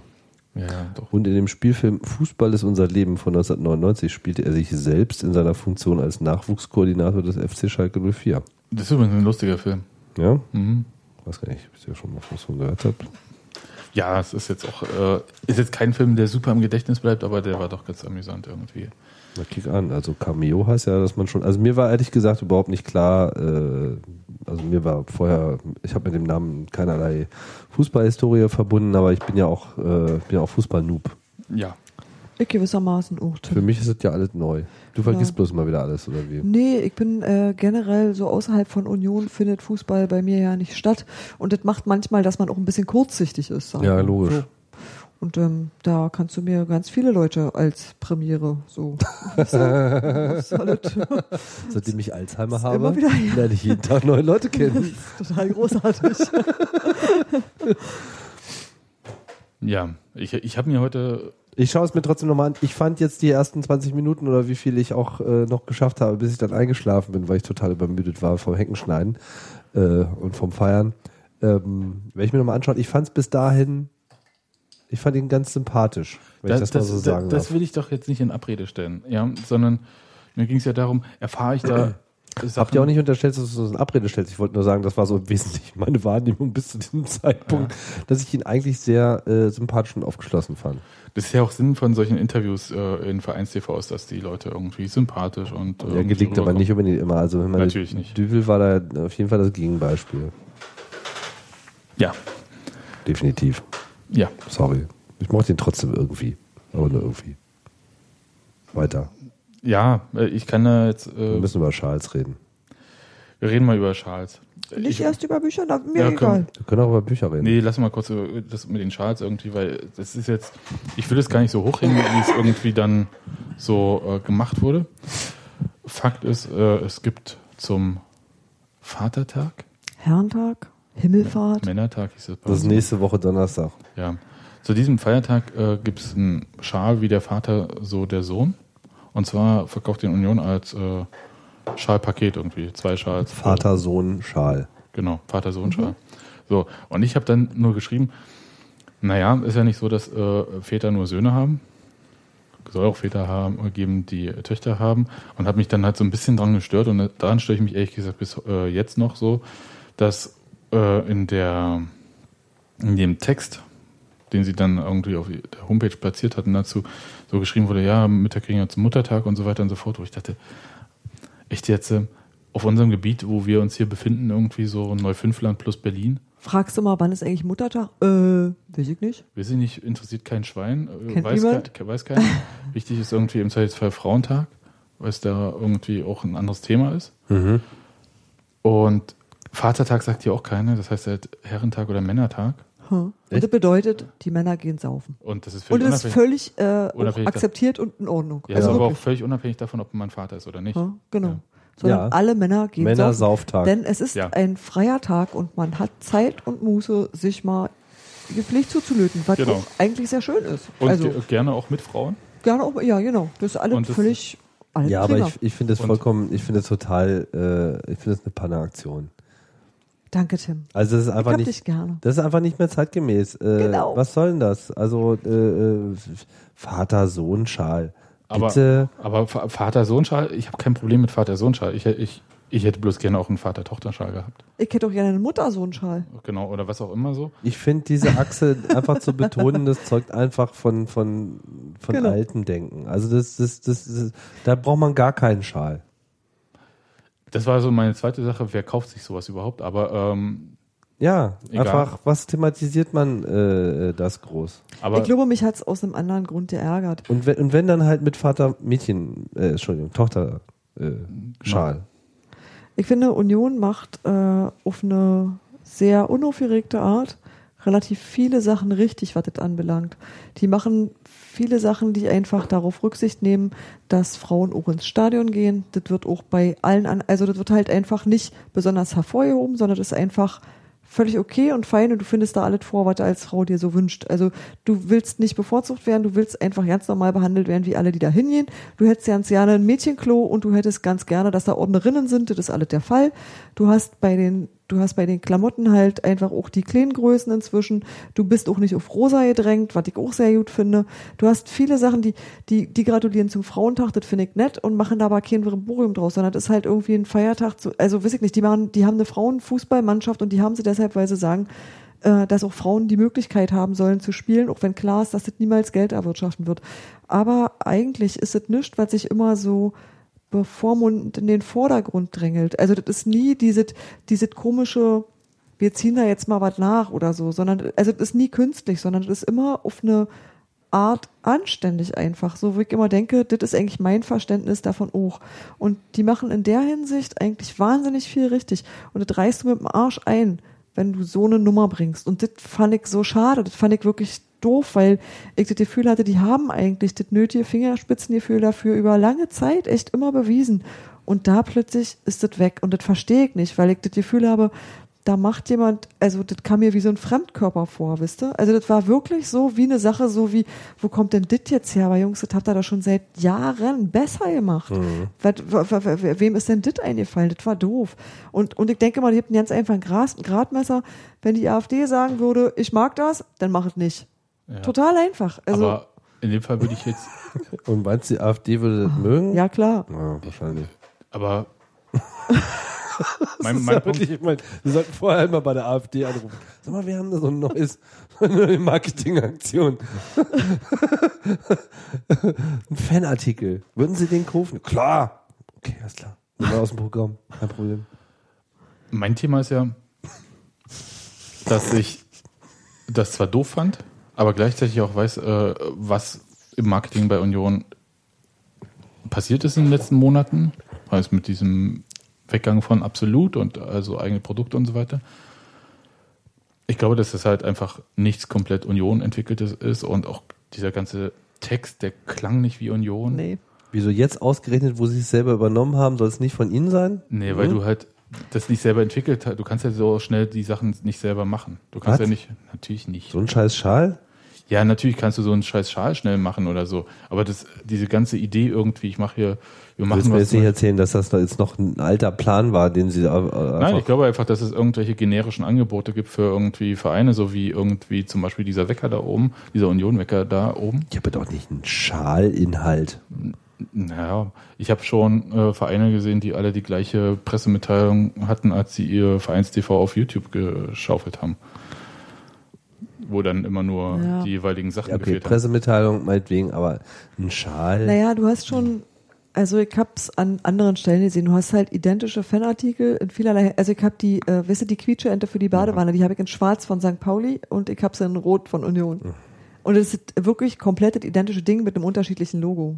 Das ist alles. Davon sollte Und- man sich, also davon Und sollte es man einfach halt, Abstand nehmen. ja, aber es gibt halt wirklich relativ viel so, weil du musst auch aufstocken. Also du musst ja auch dein Sortiment wechseln und du kannst nicht jedes Mal eine komplette Kollektion. Du kannst halt nicht wirklich in dem Rhythmus, wie die Leute Dinge haben wollen oder auch nicht, alles komplett ändern und deswegen füllst du das auf mit so kleinen Gadgets, die halt irgendwie mehr oder weniger alle das gleiche sind. Also alle haben irgendwie die gleichen Zollstöcke, Schlüsselbänder, also so, so, so Dinge, die halt irgendwie so, wisst ihr, und da gibt's halt irgendwo eh eine große Produktionsfirma in irgendwo China. Und die sagt, alle, alle deutschen Fußballvereine Schick machen mir- jetzt mal Schick mir dein Logo und wie du der kannst es haben Vater, auf, so der Sohn. auf weiß, auf rot, auf schwarz und dann tippe ich da dein Logo Sorry, und dann ist es da gehe ich einfach nicht mit. Also ich meine, wenn es wenn es eh schon so weit ist, wenn die wenn die jetzt irgendwie was reißen wollen mit ihrem mit ihrem Fan-Marketing, dann müssen sie da einfach Identität und Authentizität Ja, an den ja. Start Ja. Keine Sorge, das werden sie Ja. auch machen und Ich hoffe bin, das. bin auch nicht irgendwelche Imponderabilitäten. Äh, das wäre wär übrigens ein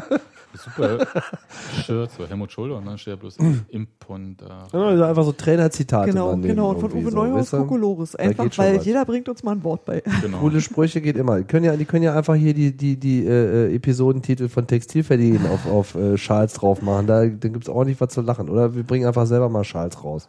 Tim, ich bin jedenfalls der, fest, Grün-Weiß. der festen Überzeugung, ja, es war eine doofe Aktion.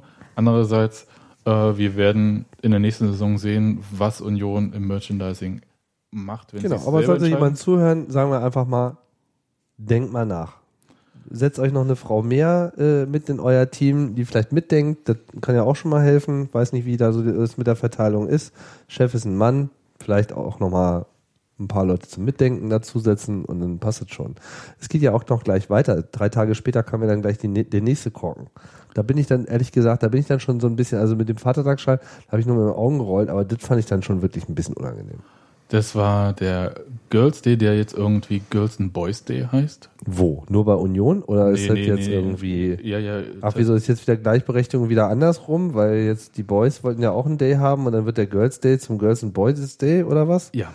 Das habe ich ja noch nirgendwo gesehen. Ich musste es, deswegen habe ich gesagt, ich musste es auch erstmal alles nachlesen, weil ich habe das auch irgendwie so nicht verstanden. Und zwar soll es so sein, wir erinnern uns, der Girls Day wurde eingeführt, um Mädchen äh, Berufe, die eigentlich männerdominiert sind, Näher zu näher zu bringen, um ihnen auch die Scheu zu nehmen, sich dafür zu interessieren und sich da zu bewerben, sich dafür ausbilden zu lassen und dort auch zu arbeiten. Richtig. Und das ist ja Und- auch super. Das sollte auch ähm, insgesamt vielleicht auch den Effekt haben, dass äh, das Lohnniveau für Frauen auch ansteigt. Eventuell. Langfristig. Ja, be Ja. beziehungsweise überhaupt einfach den Zugang. Ich meine, Genau. Wissenschaft etc. Es gibt da Genau. ja verschiedene äh, äh, So. Bereiche. Und jetzt Also ganz einfach heruntergebrochen. Äh, so hat nämlich meine Nachbarin mit ihrer Tochter erklärt, die auch gesagt hat, Mama, was ist ein Girls Day? Naja, mein Kind, dass auch du Straßenbahn fahren kannst. Weil kannst du nämlich. Ja, So, naja, aber das sind halt, ja. Wobei also Straßenbahnschaffnerin oder äh, Fahrerin gibt es ja wirklich schon lange. ja, aber denen halt wirklich darum, dass es halt irgendwie auch explizit technische Sachen sind, wo Mädchen erstmal nicht rangehen. Und äh, ich fand das ein sehr hübsches, anschauliches Beispiel. Also, weil es ja nicht hoch, also es geht halt nicht irgendwie sofort in, ihr müsst jetzt alle Informatik studieren, sondern es geht um ganz Nein. handfeste Dinge. Es geht ja so einfach so. Äh, Alle Berufe sind für alle da. Mechatroniker bei der BVG kannst du auch Mechatroniker anwerden. Ja? Genau. Also ganz so einfach ist es ja. Und jedenfalls ähm, habe ich jetzt dann nachgelesen, weil ich dachte, ne, Boys. Ähm, und hat man gedacht, okay, man könnte vielleicht ja auch Jungs ähm, so Berufe näher bringen, wo sie sonst nicht sich so für interessieren. Soziale Berufe und so weiter und so fort. Und das wird aber häufig kritisiert, habe ich auch gelesen.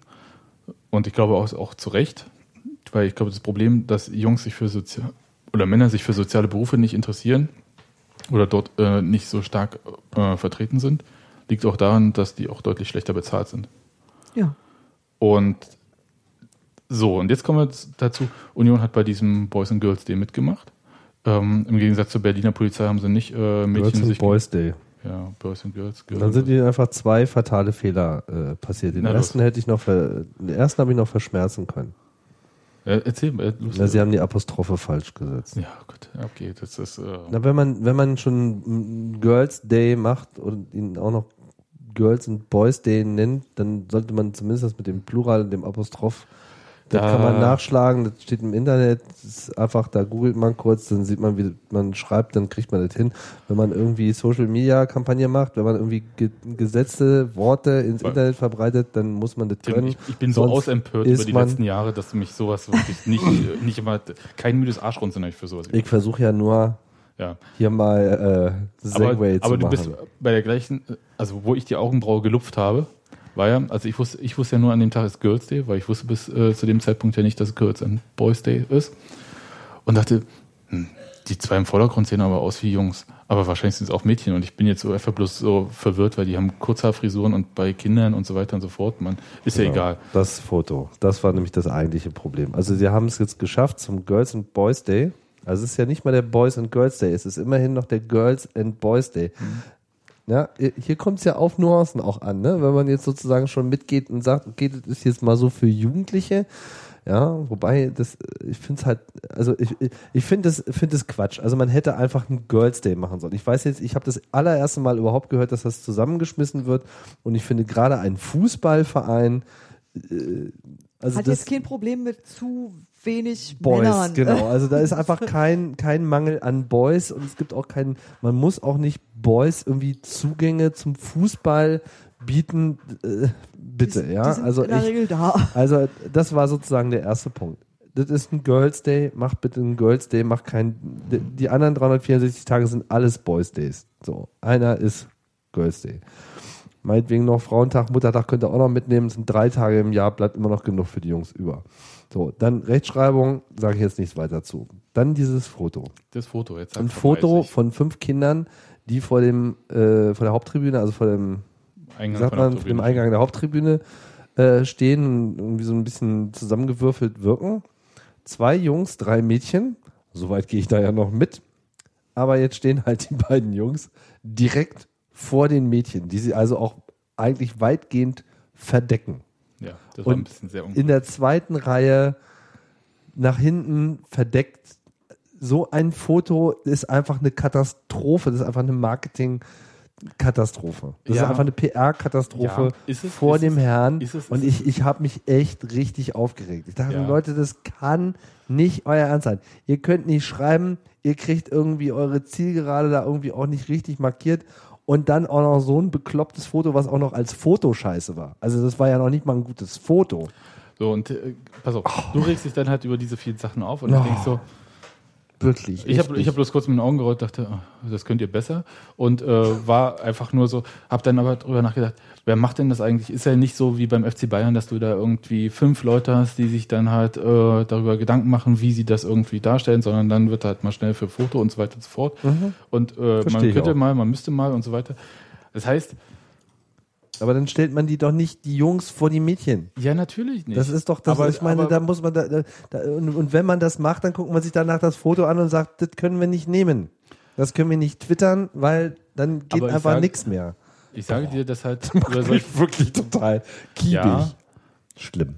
Ich verstehe das auch, aber ich sage dir halt, das sind halt so Sachen, die passieren und die zeigen halt, dass eine bestimmte Sensibilität nicht äh, Da ist. da ist. Genau. Ja, klar ist sie Jedenfalls nicht nicht da. flächendeckend. Und aber sie, sie wird ja nicht kommen, indem man jetzt mit einem Vorschlaghammer da hingeht und sagt, hier, übrigens, ihr seid scheiße, weil, bam, und da. Bam, Ich sage auch nicht, oder? sie sind scheiße. Ich sage nur, da, da, da fehlt, da, da sind einfach mehrere Alarm Glocken sind nicht angegangen. nicht, ge nee, nicht gehört worden. Es ist relativ die, die einfach, da arbeiten zu viele Männer. das war nämlich das, was ich, wirklich das war das, was ich Tim da, gesagt habe. da arbeiten einfach generell, ja, das, das ist, das ist ja auch, ist ja auch in der Wirklichkeit so. Da Ja. sind einfach äh, Männer, die das auch nicht sehen. Also nicht, weil Ja. sie das nie sehen wollen, sondern die sehen das tatsächlich nicht und die verstehen auch das Problem nicht. Richtig. Das habe ich halt auch gemerkt in den Facebook-Kommentaren, dass die Leute überhaupt nie verstanden haben, in weiten Teilen. Also die haben irgendwie so ein Niemand paar, wollte jemandem was wegnehmen. Genau, wir kurz halt festhalten. wirklich, und ich habe halt, und mein Gegenvorschlag war, ey, Vatertag, Freibier für alle Typen. Hat niemand gesagt, so irgendwie, ja, nehmen das Freibier. Nö, die bist irgendwie mein Schal. Ich immer, aber Alter, den Schal musst du kaufen. Ich habe gesagt, Freibier für alle. Nee. Ja. Und da denke ich mir, wenn die sagen, Feminismus ist gefährlicher als Freibier, ist da was verkehrt. Ja. Aber der Punkt ist ja, Feminismus ist. ich glaube, Das kann worauf- sein. Worauf Also- man ja da mal hinaus muss, ist ja, dass man den Leuten erklären muss, und das ist auch ein, tatsächlich eine Aufgabe, Ja. ähm, dass es nicht darum geht, ihnen etwas wegzunehmen, Hm. sondern dass andere auch repräsentiert werden sollten. Ja. Ja, Logan. Und äh, darum geht es nur. Hm. Und deswegen ist halt dieser Punkt, da arbeiten zu viele Männer, heißt nicht, die Männer müssen da jetzt alle entlassen werden, sondern Nein. vielleicht denkt ihr auch mal drüber nach, so, so eine Frauenabteilung kann schon hilfreich sein. Ich kenne das aus Sportredaktionen, in die ich gearbeitet habe. Da gab es immer nur eine Frau und die wurde ganz gerne in den bunten Sport, wie es so schön hieß, nämlich alles außer Fußball, Ja. geschoben. Die, die kann ja das machen, das machen, das machen. Und wenn sich eine Frau erdreistet hat, irgendwie Fußball irgendwie machen zu wollen, dann wird die dann halt von Trainern wie Uwe Neuhaus auch noch angemacht dafür. Was haben Sie denn für eine Ahnung von Fußball? Und so. Die hat Weil halt sie eine gespielt. Frau ist. Ja. Ja? Und da denkst du, sag mal, hackt's jetzt oder was? Ach, sie kennen sich mit Frauenfußball aus. Das ist ja kein richtiger Fußball. Ne? Otto und Uwe Neuhaus. Das ist halt und, das andere, dass du, sobald du eine Frau bist und im Fußball unterwegs, denken die immer alle, du hast mit Frauenfußball zu tun.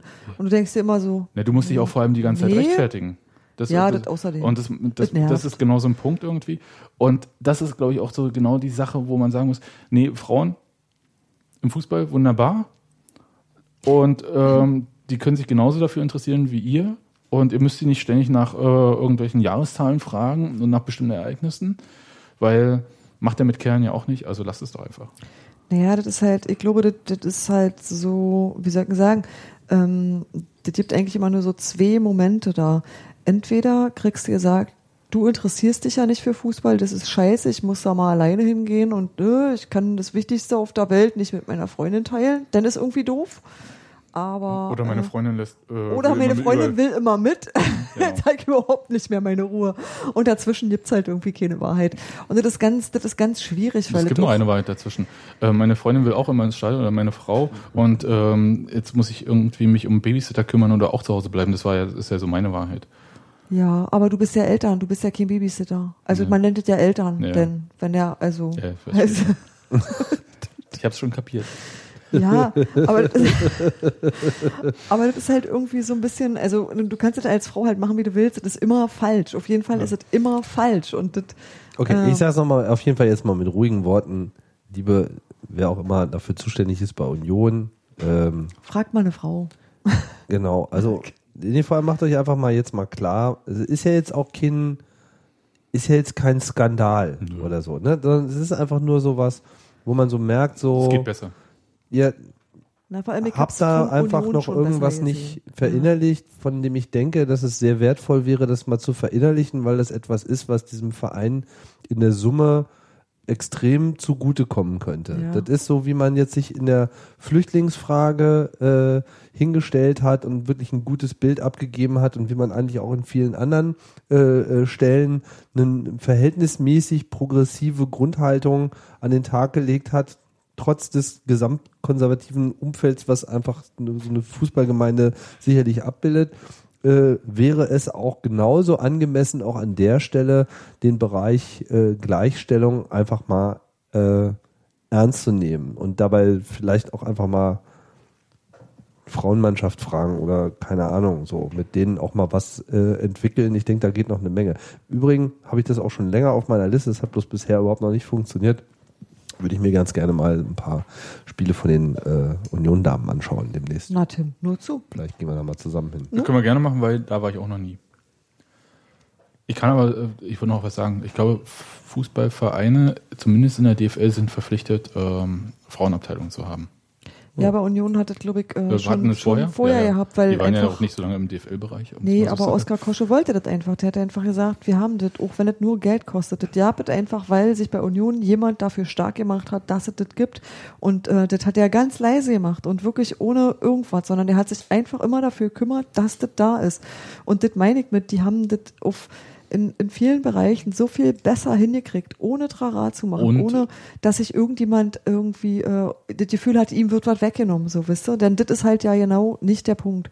Ich habe eigentlich keinen Grund dafür zu sagen, diese, weiß ich nicht, das sind vielleicht 10 Prozent, 15 Prozent Frauen, weiß ich nicht, was da im Stadion, wie viel wir sind, kann ich nicht sagen. Aber es ist halt nicht nischt und es sind halt irgendwie auch sehr viele, die da nicht hingehen als Anhängsel von, sondern die da wirklich hingehen, weil sie gerne Fußball gucken. Und ich würde denen einfach nicht ins Schienbein treten wollen. Die sind genauso zahlende Kundschaft wie alle anderen auch. Und letzten Endes jetzt um nichts anderes, als dass die da auch einfach äh, sich nur wohlfühlen und nicht das Gefühl haben, so, wir sind hier irgendwie Kundschaft zweiter Klasse. Das ist nicht richtig. Ich wollte noch ein Beispiel bringen, wo sie es richtig gut hinbekommen haben, obwohl das wirklich schwer war, war die Krebserkrankung von Lisa Görsdorf, die ja quasi fast zeitgleich mit äh, Benny Köhler war, wo sie Stimmt. alle Aktionen im Prinzip simultan gemacht haben. Für also beide. Ja. für beide. Dieses Schweißband von den Ultras und so Genau. war für äh, Benny Köhler und Lisa Görsdorf. Alles war irgendwie. Sie wurde nicht vergessen. Es gab für sie genau die gleichen Mitteilungen und so weiter und so fort. Genau. Auch wenn das Medienecho natürlich unterschiedlich war. Klar. Aber ähm, Aber der Verein von sich aus hat es halt genauso gehandhabt. Ja, genau, nee, so, und, das, und das weil die halt. eben Genau. genau. so ein wichtiger Mensch ist für ihre Mannschaft, wie Benny Köhler Genau. für seine Mannschaft ist. Und das meine ich mit, dass Union das eigentlich in vielerlei Hinsicht extrem gut gelöst hat und tatsächlich auch ohne, dass irgendjemand gesagt hat, hier ist ja übertriebener äh, Genderwahn, du weißt schon. Kühlschrank ist ein Bier, wenn du willst. sondern das war tatsächlich sehr mit sehr viel Fingerspitzengefühl sehr klug gemacht und ähm, ich glaube, das können die an sich und ich wüsste nicht, warum Ja, das jetzt auch. entfallen Also, sein soll. Ich denke auch, dass das, dass das jetzt im Prinzip, das war so ein Oversight, aber es waren Ja. halt irgendwie zwei hintereinander. Ja, das stimmt. Und das, ähm, und Das das, eine davon aus. und das eine davon auch etwas, was sagen wir mal Teil eines strategischen Marketingprozesses sein müsste. Das andere mag einfach nur ein Unfall gewesen sein, aber es sind halt auch diese Kleinigkeiten. Genau. So, Na ne? klar. Und man schön, dass zwei Jungs und drei Mädchen sind, aber dann stellt man die einfach nebeneinander und abwechselnd und so. fertig. Genau. Gut, Steffi, wir wollten noch mal über Bücher reden. Genau. Ich habe nämlich heute Zeit gehabt, bevor ich mit meinem Hausmeister all diese Bier getrunken habe. Man muss dazu sagen, mein Hausmeister hat heute Geburtstag, darf man auch mal mit dem Hochzeitstag. Hausmeister. Und Hochzeitstag und seine Frau hat auch Geburtstag. Der hat mir gesagt, wir müssen uns nur ihr Datum merken. Kluge Menschen sind das. Ich hatte jedenfalls bis dahin Zeit äh, und das Wetter war schön, mich draußen auf die Bank zu setzen und zu lesen. Und ich habe gelesen, äh, ein Buch, das jetzt erstmal so im ersten Hinsehen ja nicht in diese Reihe passt. Das sind nämlich die 111 Gründe, Rot-Weiß Essen zu lieben. Von Uwe Strothmann, der äh, den Blog im Schatten der Tribüne macht. Nun muss man dazu sagen, dass Uwe einfach ein Freund von uns ist. Wir kennen den schon ganz lange und wir haben zur gleichen Zeit angefangen zu bloggen und wir haben ganz viel so uns Sachen hin und her geschrieben. Und letzten Endes ist er bei dem gleichen Ver, äh, Verlag gelandet wie Nussi, der die 111 Gründe für Union gemacht hat. Oder du? Ja, aber ich habe ja keine 111 Gründe gemacht. Deswegen Also ich macht bin er ja jetzt nicht, auch denselben bin nicht- Titel sozusagen. Ja, ich bin nicht eher, das ist halt eine ganze Buchreihe, die so da ist. Mhm. Und Uwe hat mir netterweise sein Buch geschickt und ich dachte erst, Uwe kann toll schreiben, also Uwe kann einfach Sachen interessant erzählen, selbst wenn du denkst, das ist nicht mein Verein, ist es trotzdem immer noch interessant, weil er gut schreiben kann.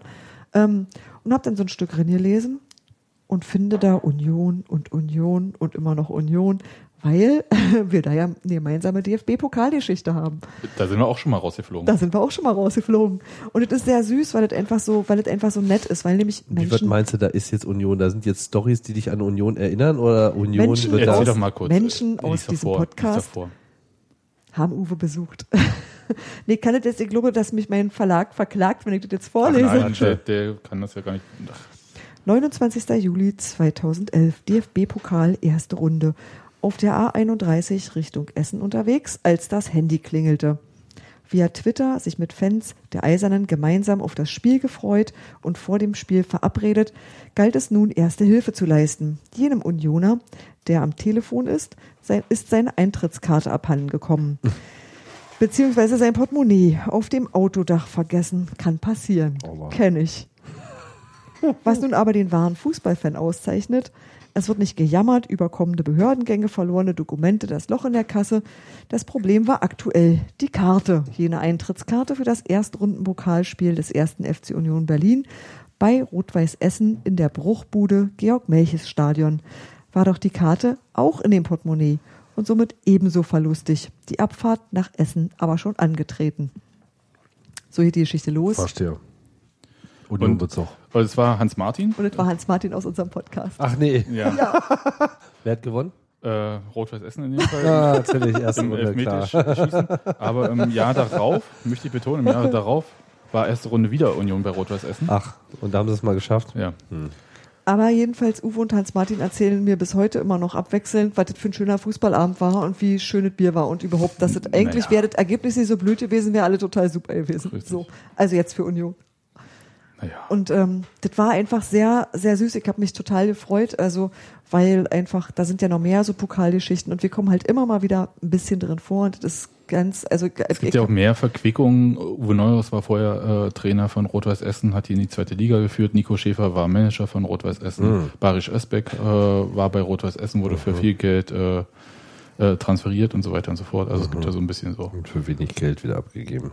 Jedenfalls, wenn ihr mal ein Buch lesen wollt, das nicht wirklich ein Union-Buch ist und dann aber trotzdem irgendwie Union-Geschichten hat, dann liest es von Uwe. Das ist schön. Ich hatte wirklich heute sehr viel, ich hatte echt Spaß.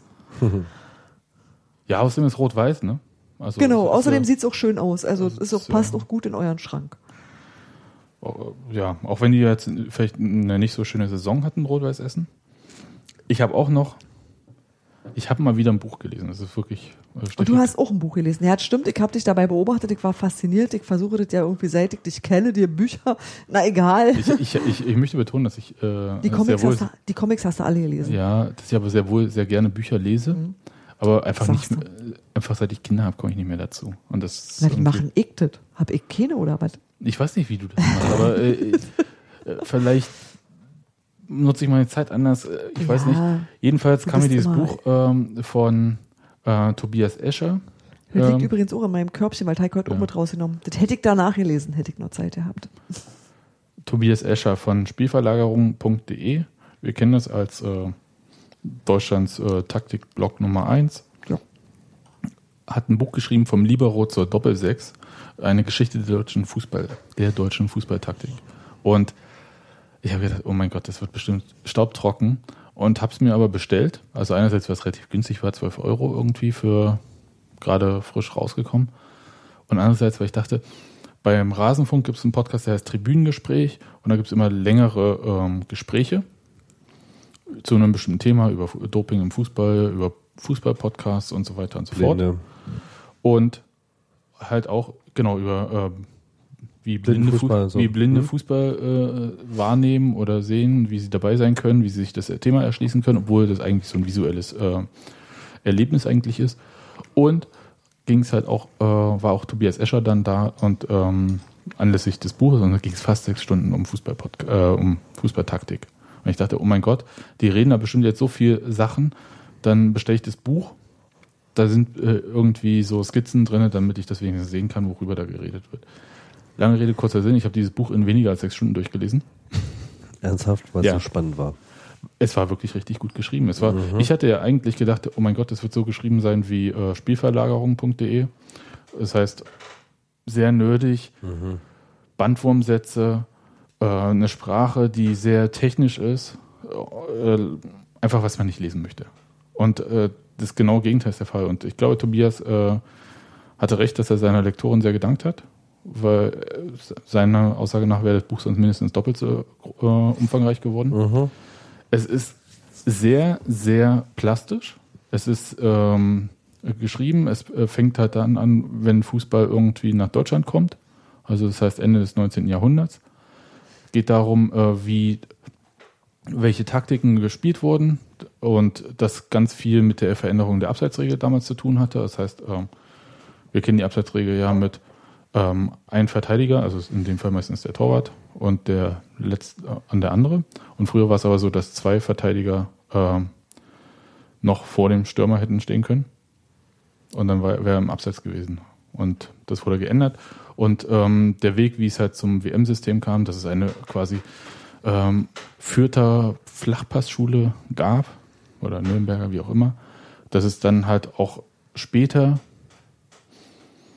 in den 90er Jahren zu einer ähm, Entwicklung im deutschen Fußball kam, die wir ja jetzt auch kennen, also wie heute gespielt wird, die aus dem Württembergischen Fußballverband kommt, also so mit Ralf Rangnick und so weiter und so fort, Joachim Löw und so, wo die alle herkamen, wo die ihre äh, Lehrer hatten und dass Arrigo Sacchi eine sehr wichtige Rolle in der äh, Entwicklung hatte, wusste ich. Also, aber dass er so eine bedeutende Rolle hatte, äh, vor allem für Deutschland. Arrigo Sacchi? er war ein äh, italienischer, ich weiß nicht, gibt es ihn noch, also lebt er noch? Äh, italienischer Trainer, den ich von AC Mailand kenne, der vorher, hm, schau mich tot, Parma trainiert hat. Ja, es wird alles super erklärt. Auch das WM-System, deswegen habe ich vorhin, Ich habe ja den Podcast gehört, der, so. äh, den hatte ich dann schon in fünf Stunden durch. achso, okay, hast du schneller gehört. Nee, der ist fünf Stunden lang. Nee, fünf Stunden Ja, vier, 40. und, Also, ja, aber Hm. mit Wiederholungen und Zurückspulen und so. ja. Und? Was sagst du? Das, Ist ein hörenswerter Podcast, Hm. äh, auf jeden Fall. Fast das, was du äh, gelesen hast, auf eine andere, mit einem anderen, mit einer anderen Gewichtung, würde ich mal, ma- also ich habe das Buch jetzt nicht gelesen, aber von dem, was du jetzt sagst, äh, erkenne ich natürlich da jetzt äh, relativ viel wieder.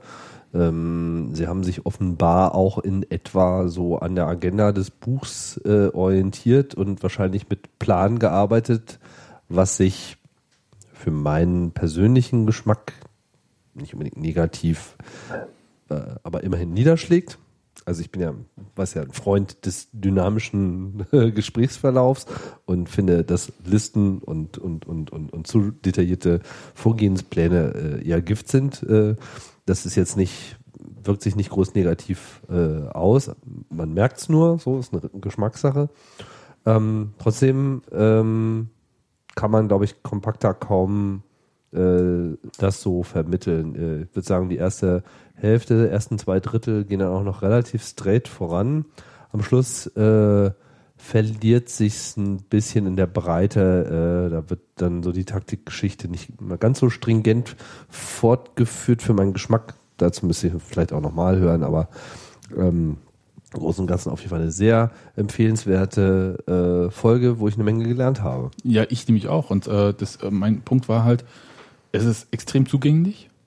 Also Mhm. dieses Buch kann ich auf jeden Fall sagen, es ist super zugänglich, man muss nichts vorher wissen. Der Podcast auch. Und das ist richtig, also das äh, ist ein Riesenlob. Mhm. Und ich habe vor allem verstanden, äh, als sich Jürgen Klopp aufgeregt hatte, dass äh, die Bayern kopieren wie die Chinesen, bloß mit mehr Geld oder weniger Geld, wie auch immer das damals hieß, aber sie kopieren wie die Chinesen. Das war so das, ähm, was der FC Bayern am Spielsystem von Dortmund dann kopiert hat. Ich, ich habe endlich mal kapiert, was äh, so Sachen sind mit äh, Gegenpressing. Dass der, dass der Libero ursprünglich, also in seiner Idee, so wie ihn Beckenbauer interpretiert hat, eine sehr äh, offensive Variante war, Ich kannte diese Variante ja immer nur als total defensiv und äh, wir zerstören. Genau, weil, Und- der- weil, der, weil der im Prinzip sich nur so, so jemand war, der sich vor der Manndeckung äh, versteckt hat Genau. und sozusagen hinter den Reihen dann keinen direkt zugeordneten Spieler hat und von daher eben auch durchmarschieren konnte. Das heißt, er Genau. war eben frei in seiner Bewegung und hat quasi von vom Torwart weg äh, bis ins vordere Mittelfeld äh, Bewegungsräume gehabt und der Rest hat irgendwie freigehalten. Die ja heute natürlich, also es ist natürlich eine völlig andere Die Spielzeit. Räume auch. existieren jetzt so nicht Die mehr. existieren ja nicht mehr so. Und was ich sehr spannend fand, irgendwie äh, diese Frage, Fußball wurde ja ursprünglich mit zwei Verteidigern gespielt. Und Das wie, kann man sich fast gar nicht vorstellen. Ne? wie sind denn eigentlich aus zwei Verteidigern vier geworden? Und das ist super interessant. Äh, Also mit der äh, Änderung der Abseitsregel wurden es dann drei. Mhm. Und äh, der Libero wurde dann entwickelt. Das war quasi der vierte, der aber vor oder hinter, wie auch immer, der Abwehr stand. Also der halt so frei oder als Ausputzer, wie auch immer man das da bezeichnet hat. Und unter Arrigo Sacchi wurde erst eingeführt diese Viererkette. Der Stopper, also der Stopper war sozusagen der Mitte in der Dreier und dann haben sie den Vorstopper sozusagen davor äh, genau, geholt. Genau. Und unter Arrigo Sacchi wurde erst das eingeführt, dass diese Viererkette gleiche Abstände hat und mit diesen zwei Viererketten, dieses flache 4 für 2. Wahnsinn. Und ähm, Ja, das ist da wirklich sehr interessant. Also Ich muss auch sagen, diese Kette, diese Entwicklungskette, äh, das ist echt äh, Augenöffnen. Ja. Also da wird einem wirklich auf einmal eine, eine ganze Menge äh, klar und da ist mir auch eine ganze Menge klar geworden im sozusagen im Grundzweifel über irgendwelche Aufstellungssysteme, die man ja so, was weiß ich, als, als, als so ähm, ähm, halbwegs uninvol in Technik, äh, technische Spielereien halbwegs uninvolvierter Mensch, wenn man so Fußball anschaut, denkt man so, naja, was was wird heute gespielt? 4-1, 4-1, 4-3-2-1, 4-1, 4-1, mir doch egal, irgendwie 4-4-3, die Mannschaft wollte es mehr. ist es ja egal, Raute, interessiert mich das, irgendwie, ihr könnt ja auch Tänzchen machen, Hauptsache ihr schießt ein Tor, so, ne? Aber jetzt merkst du halt so, ah, die Zahlenspiele sind jetzt auch nicht komplett uninteressant, weil sie eben sehr viel aussagen darüber, wie es eigentlich bringst. Aber Und sie sagen halt wiederum- auch gleichzeitig nichts aus. Und sie sagen auch nichts aus und das ist ja dann auch, äh, das wird sicherlich in dem Buch ja dann auch nochmal eine Rolle gespielt haben, was ich nicht gelesen habe. Am Ende des Podcasts ging es dann eben auch sehr viel jetzt um das moderne Spiel von Bayern, Pep Guardiola, wie der halt sozusagen das Feld auffasst und überhaupt dieser Trend. Früher war Fußball so, naja, hinten stehen so ein paar rum und vorne hast du so eine Fünferreihe, die bolzt halt irgendwie drauf und irgendwann fällt ein Tor. Und es fielen deswegen auch viele Tore, weil halt immer so fünf gegen zwei war und es war irgendwie alles so ein bisschen unkoordiniert. Dann hat man irgendwann halt festgestellt, so, hm, ist vielleicht doch nicht so eine gute Alle Idee. verteidigen und alle stürmen. Und Verteidigung hat sozusagen was in, und, und äh, mit diesem mit dieser ganzen Raumdeckung und diesen ganzen Systemen in zunehmendem Maße so dieses Bild äh, war eine Mannschaft ist halt irgendwie in so einem in so einem Verteidigungsmodus und in so einem Angriffsmodus und muss sich irgendwie so mit den Räumen Da auseinandersetzen. müsst ihr jetzt mal, Entschuldigung, wenn ich unterbreche, aber da müsst ihr im Prinzip den Vorgänger dieses Buches lesen, äh, Brilliant Orange von David Winnard. Das ist ein bisschen älter und das macht ähm, das ist quasi äh, die Idee, wie, wie man in Holland diese Idee von wir brauchen keine Manndecker, wir machen hier was mit dem Raum umgeht und wie die das Ganze überhaupt in Europa etabliert haben. Das kommt auch in dem Buch vor. Ja, das ist ein fantastisches Buch und ich habe es gelesen und das kannst du genauso gut lesen. Also das Genau. ist halt extrem lesbar, total angenehm. Du bist danach einfach klüger als vorher. Das ist sozusagen der geistige Vater War auch, die Mutter der, dieses Buches. war auch eine der Empfehlungen im äh, Podcast, zusammen natürlich mit dem eigentlichen Urvater, glaube ich, dieser Taktikgeschichte, dieses Inverting the äh, Pyramid, wo sozusagen diese Abkehr von der ursprünglichen Geschichte war. Ich will jetzt auch nicht so viele äh, nacherzählen, wen das jetzt sozusagen schon interessiert, kann er mal reinhören. Trotzdem, also um nochmal kurz den Gedanken zu Ende zu bringen, befinden wir uns gerade, also erstmal fand ich es spannend, überhaupt so, so zu spüren, wie viel Änderung in diesem Ding drin ist. Dass, dass der Fußball, den ich äh, als 14-Jähriger gesehen habe, äh, nahezu nichts mehr mit dem zu tun hat, was, Ja. was heute da ist. Und auch, dass die Änderungen, äh, die sich fortwährend ergeben, so in mehreren Jahren äh, stattfinden. Und das finde ich auch insofern ganz spannend, als dass das so eine schöne Parallele ist zu so meiner Welt der Computerentwicklung, ja, die also eine ähnliche Dynamik aufweist. Und jetzt haben wir halt sozusagen die modernen äh, Spieldenker, die dann, also äh, ich weiß nicht genau, ob Pep Guardiola das selber so definiert, aber so hat's der äh, Tobias erzählt, ne, dass der sozusagen das Feld so in Zellen aufteilt und dann sozusagen äh, und vor allem die Mannschaften, jetzt bin ich auch gleich zu Ende, äh, jetzt dazu übergehen oder die Trainer dazu übergehen und damit ja natürlich auch die, äh, die Spieler, von denen ja immer mehr erwartet wird, gar nicht mehr groß zwischen Angriff und Verteidigung äh, zu unterscheiden. Es ist nicht so, jetzt haben wir den Ball, jetzt haben die den Ball, sondern dass eigentlich alles immer irgendwie gleichzeitig Angriff und Verteidigung ist. Und das könnte nochmal zu ganz interessanten Fußballentwicklungen führen. Ich finde übrigens daran das eigentlich bemerkenswerte, dass du ein solches Buch brauchst, um zu merken, an, an welcher komischen Stelle Fußballberichterstattung und Kommentare stehen, dass dir sowas nämlich nicht auffällt, dass du nicht darauf hingewiesen wirst und daran merkst du, wie schlecht eigentlich Fußballjournalismus ist. Nicht immer. Also das ist jetzt nicht, das ist nicht in 100% aller Fälle und das hat vielleicht auch damit zu tun, dass es so viel schwerer verkäuflich ist, weil das auch viel nerdier ist. Ja. Aber ich finde, ähm, also mir fehlt es immer in der Fußballberichterstattung, dass ich auch mal erklärt kriege, was ich da gesehen habe. Und zwar in Menschensprache. Also ich finde halt, das Verdienst von Spielverlagerung ist hier Wissen groß. Das ist nur so. Das in Menschensprache übersetzt wäre die Aufgabe von Journalisten. Und das ist was, äh, was ich äh, ganz toll finde, dass das Tobias Escher getan hat, dass er, das, dass er sich dessen angenommen hat. Ich finde aber, das müsste eigentlich viel mehr eine Rolle spielen, weil du wirst damit ganz viele Stammtischgespräche, die einfach dumme Gelaber sind, auch direkt entschärfen, weil man genau merkt, dass sich da eine Entwicklung getan hat, aber diese Gespräche haben sich nicht verändert. Also die Leute denken halt irgendwie, das ist immer noch 1990. Naja. Und das finde nicht jetzt, ich meine damit jetzt nicht Sportjournalisten, ich meine dezidiert, ich will jetzt nicht sagen die Forumsauseinandersetzung, aber tatsächlich, wie über Fußball gesprochen wird, das regt mich die meiste Zeit deshalb auf, weil ich es erstens langweilig finde und zweitens das nichts mit dem zu tun hat, was ich da sehe. Das erklärt mir nicht, was ich da gesehen habe. Und davon würde ich mir mehr wünschen. Also mhm. Ich würde mir mehr Leute wünschen, die wie Jürgen Klopp anno dazumals Fußball erklärt haben, die in der Lage sind, das so zu erklären, dass es für dich interessant ist als Zuschauer und dass du hinterher klüger bist. Ja, ich wollte gerade nämlich mit dem Beispiel Jürgen Klopp kommen, weil, weil äh, spätestens seitdem ja auch ähm, diese Zahlenspiele überhaupt ähm, in die Berichterstattung, aber auch in die Stammtischdiskussion ähm, Einzug gefunden haben. Es ist ja nicht so, dass äh, vorher man überlegt hat, oh, ja, hm, äh, 4, 2, 3, 1, 4, 4, 2, flache 4, Raute. Falsche Sechser falsche Doppel, Neuner. Äh, Doppelsechser, ja, falsche Neuner. Ich meine jetzt nicht, dass wir alle würfeln sollen, damit aber wir auch mal eine Zahl einwerfen können. Also das ist jetzt nee, aber also, das wollte ich sagen. ich wollte sagen, das ist tatsächlich ein Verdienst von Jürgen Klopp auf jeden Fall. Ja. Mhm. Und das andere ist viel, viel schwerer, weil die Frage ist ja, was erkläre ich? Und wenn ich zum Beispiel über äh, Fußball berichte, erkläre ich natürlich etwas vom Ergebnis her. Weil ich weiß ja schon, Solange der Kicker Noten vergibt, wo du mal sagst, das hat absolut nichts mit dem zu tun, was ja. der Typ heute für eine Aufgabe hatte, stehen mir die Haare zu Werke. Das ist ein scheiß Fachblatt, angeblich. Ja, aber das. Das ist nicht da, richtig. Ja, das ist richtig, aber ich würde, wie gesagt, halt anders angehen.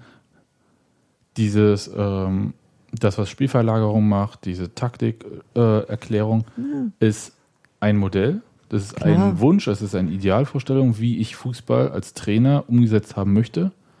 Die Frage aber, was auf dem Spielfeld passiert, kann durchaus davon unabhängig sein. Das heißt, es kann sein, dass der FC Bayern äh, sein Positionssystem mit diesen Zonen von Guardiola, mit nur drei maximal auf einer horizontalen Linie, nur zwei maximal auf einer vertikalen oder umgekehrt, ich habe es schon wieder vergessen, aber ähm, hervorragend umgesetzt hat. Aber weil irgendjemand äh, im Strafraum jemand umgesetzt hat und die anderen, wie auch immer, durch Glück, Zufall und Können gleichzeitig kein Gegentor kassiert haben, haben sie trotzdem gewonnen. Verstehst ich darf du? das mal kurz übersetzen. Fußball ist auf dem Platz. Ja, aber Fußball ist nicht berechenbar. Das ist auch okay. Aber ich finde es schön, wenn du halt hinterher, du guckst ja sowieso immer hinterher drauf, wenn ja. man hinterher sagen kann, dit und dit ist da passiert und es gibt einfach Gründe dafür. Und an der Stelle bist du von der Matrix abgewichen. Da ist, da ist irgendwas schiefgegangen und deshalb kam das dann so. Das finde ich total hilfreich, aber irgendwie äh, immer so einzelne Menschen die Schuld zu geben oder irgendwie auch manchmal Leute unzureichend zu würdigen, weil die total, genau, genau, das ist die Sache mit dem, das, so eine Sachen. Und das nervt mich. Und ich mhm. glaube, dass es falsch ist. Also ich glaube, ja. dass es nicht zeitgemäß und auch äh, in den meisten Fällen nicht zutreffend ist. Ich, ich, ich Jetzt sind bessere Geschichten, das erzählt ja, sich leichter. Das ist richtig, aber ich glaube, das war der Vorteil mit Sascha Lewandowski. Er hat viel erklärt auch. Ja. Er hat quasi auch ähm, bekehrt, auch äh, die mediale Seite bekehrt. Deswegen sind ich zumindest für meinen Teil bin auch so begeistert davon, weil er halt sehr viel transparent gemacht hat in Entscheidungen. Ich, ich wurde plötzlich Teil des Ganzen. ich möchte nicht Uwe Neuhaus oder André Hochschneider oder Norbert Dübel in Abrede stellen, dass sie nicht das Gleiche denken und machen wie ähm, Sascha Lewandowski. Aber sie vermitteln es nicht. Ich finde halt schwierig, wenn man sich einerseits beklagt, dass die Leute nichts über Fußball wissen, sie sind ja gar nicht qualifiziert, ihnen andererseits aber auch ja nicht die Möglichkeit dazu gibt. Also ich finde halt schon, dann ist halt deine Aufgabe als Fußballlehrer auch Fußballbildung zu betreiben. Mach doch. Dann wünschen wir uns mal ein. Fan-Treffen bei Union, wo es nur über Taktik geht. Gab's, äh, Gab's aber schon ist ja, ist ja aber nicht medienöffentlich, da dürfen Ja, keine Journalisten anwesend sein. Ja, das soll ja auch nicht. Aber Ach, du äh, meinst, das die gab's- dürfen da nichts lernen. Ah, nee. richtig, ja, das wäre es aber Die gewesen. müssen es doch eigentlich kennen. Nee, können, können sie ja nicht, weil das ist ja eine Blackbox. Also es ist halt tatsächlich schwer, zum Beispiel sowas wie eine Spielanalyse. Wie wird ein Spiel analysiert? Zum Beispiel bei Union oder bei anderen Vereinen. Ja. Das Das weißt du als sie Journalist halt aber nicht. nicht. Nee. Aber, aber Union hat das Außer schon die, zweimal, die ich, Trainer so, sind. Ist Matze Ja. Koch nicht, äh, war doch Trainer, oder nicht? ja, im Jugendbereich. Na und? Naja, das sind schon andere äh, auch technische Voraussetzungen, die du da hast, äh, Sachen zu erklären, beziehungsweise hast du natürlich auch, ähm, Ja gut, aber irgendwo musst du es doch lernen. ja, ist ja richtig. Ja, meinst du, lernst du Profi, lernt man nur beim Profis? Ich sage dir, dass du halt bestimmte Sachen bei Kindern anders vermitteln musst und kannst, als du es bei, Gut, wie auch immer. ja, Man hat's drauf oder nicht. Und es ist halt wirklich schwer und es ist nicht immer, äh, ist die Taktik die Geschichte des Spiels. Das wollte ich nur sagen. Ich finde es auch, ähm, mir wird es halt äh, leichter fallen, manchmal Sachen zu erkennen oder zu verstehen, wenn mir das halt auch erklärt werden würde. Von wem auch immer, mir ist es wurscht. Das kann mir auch André Hofschneider erklären. So oder so. Also der Trend zum Taktik geil finden, da bin ich, bin ich Ja. voll dabei. Der wird auch noch eine ganze Menge Nerds in dieses Lager einbrechen lassen, wenn die erstmal verstehen, wie viel das mit Programmieren zu tun hat. Und, ähm, und mit dynamischen Systemen und was das ist Und so, mit das Imponderabilität. und Impon- Ponderabilitäten. Und das ist äh, äh, natürlich auch so ein bisschen künstliche Intelligenz. Ne? Also man muss da so, so fuzzy Logic irgendwie in so ein, so ein dynamisches System, was sich nicht immer zuverlässig verhält, versuchst halt dem irgendwie so eine Struktur entgegenzuhalten und irgendwie dem zu antworten und dann klappt's oder klappt's halt irgendwie nicht. Ich wäre noch nicht mal so groß überrascht, wenn sich das am Ende am Ende übernimmt Google auch noch irgendwie die Bundesliga, weil sie irgendwie am besten die Aufstellung irgendwie äh, vorausgesagt bekommen. Ja, es ist halt, ist halt auch Chaos, ne? Also du versuchst es halt zu planen, aber du hast äh, zweimal elf Leute, die ein totales Chaos veranstalten, und wo du es halt nicht planen kannst. Und dann hat einer Magen-Darm und dann musst du mal gucken, wo du bleibst. Ja, du hast, das ist aber. du hast, du hast halt nicht die drei bis fünf äh, Sekunden Spielzüge wie beim American Football, wo halt äh, der völlig Headcoach okay. irgendwie, Man muss noch Chaos in sich haben, um eine aufsteigende Mannschaft zu gebären. ja, so, genau so ist das. Ich will jetzt auch nicht, äh, nur um das klarzustellen, ich möchte auch gerne weiterhin bunte Geschichten lesen. Dann, dagegen habe ich ja nicht. Ich will auch weiter Fall. Interviews, Porträts und alles und auch gerne was über Achim und Eck fahren. Achim das und ist Eck nicht, fahren. aber ich finde halt, dieser erklärende Teil ist, äh, wird so oft unterschlagen und das ist äh, aus Ja, meiner Sicht nicht Vielleicht, angemessen. vielleicht ist es bei uns so, die wir einen Zweitligaklub verfolgen, dass das so ist, weil für eine Tageszeitung oder so, für eine tägliche Berichterstattung, das, ja, das muss man sich so rollierend vorstellen, ja, so. Wenn man es lange verfolgt, dann ergibt es ein Gesamtbild. Wenn man es einzeln verfolgt, sind es halt immer nur Ausschnitte. Und für große Geschichten in Elf Freunde oder so ist Union selten ähm, Ziel. Und es ist halt auch selten bisher äh, Ort äh, von, so leid es mir tut, äh, Innovation auf solche Art äh, gewesen, sodass man sagen könnte, das ist hier wohnt gerade äh, äh, neuer Trend oder so, taktischer Trend oder so, und den müssen wir euch mal allen erklären. Kommt vielleicht.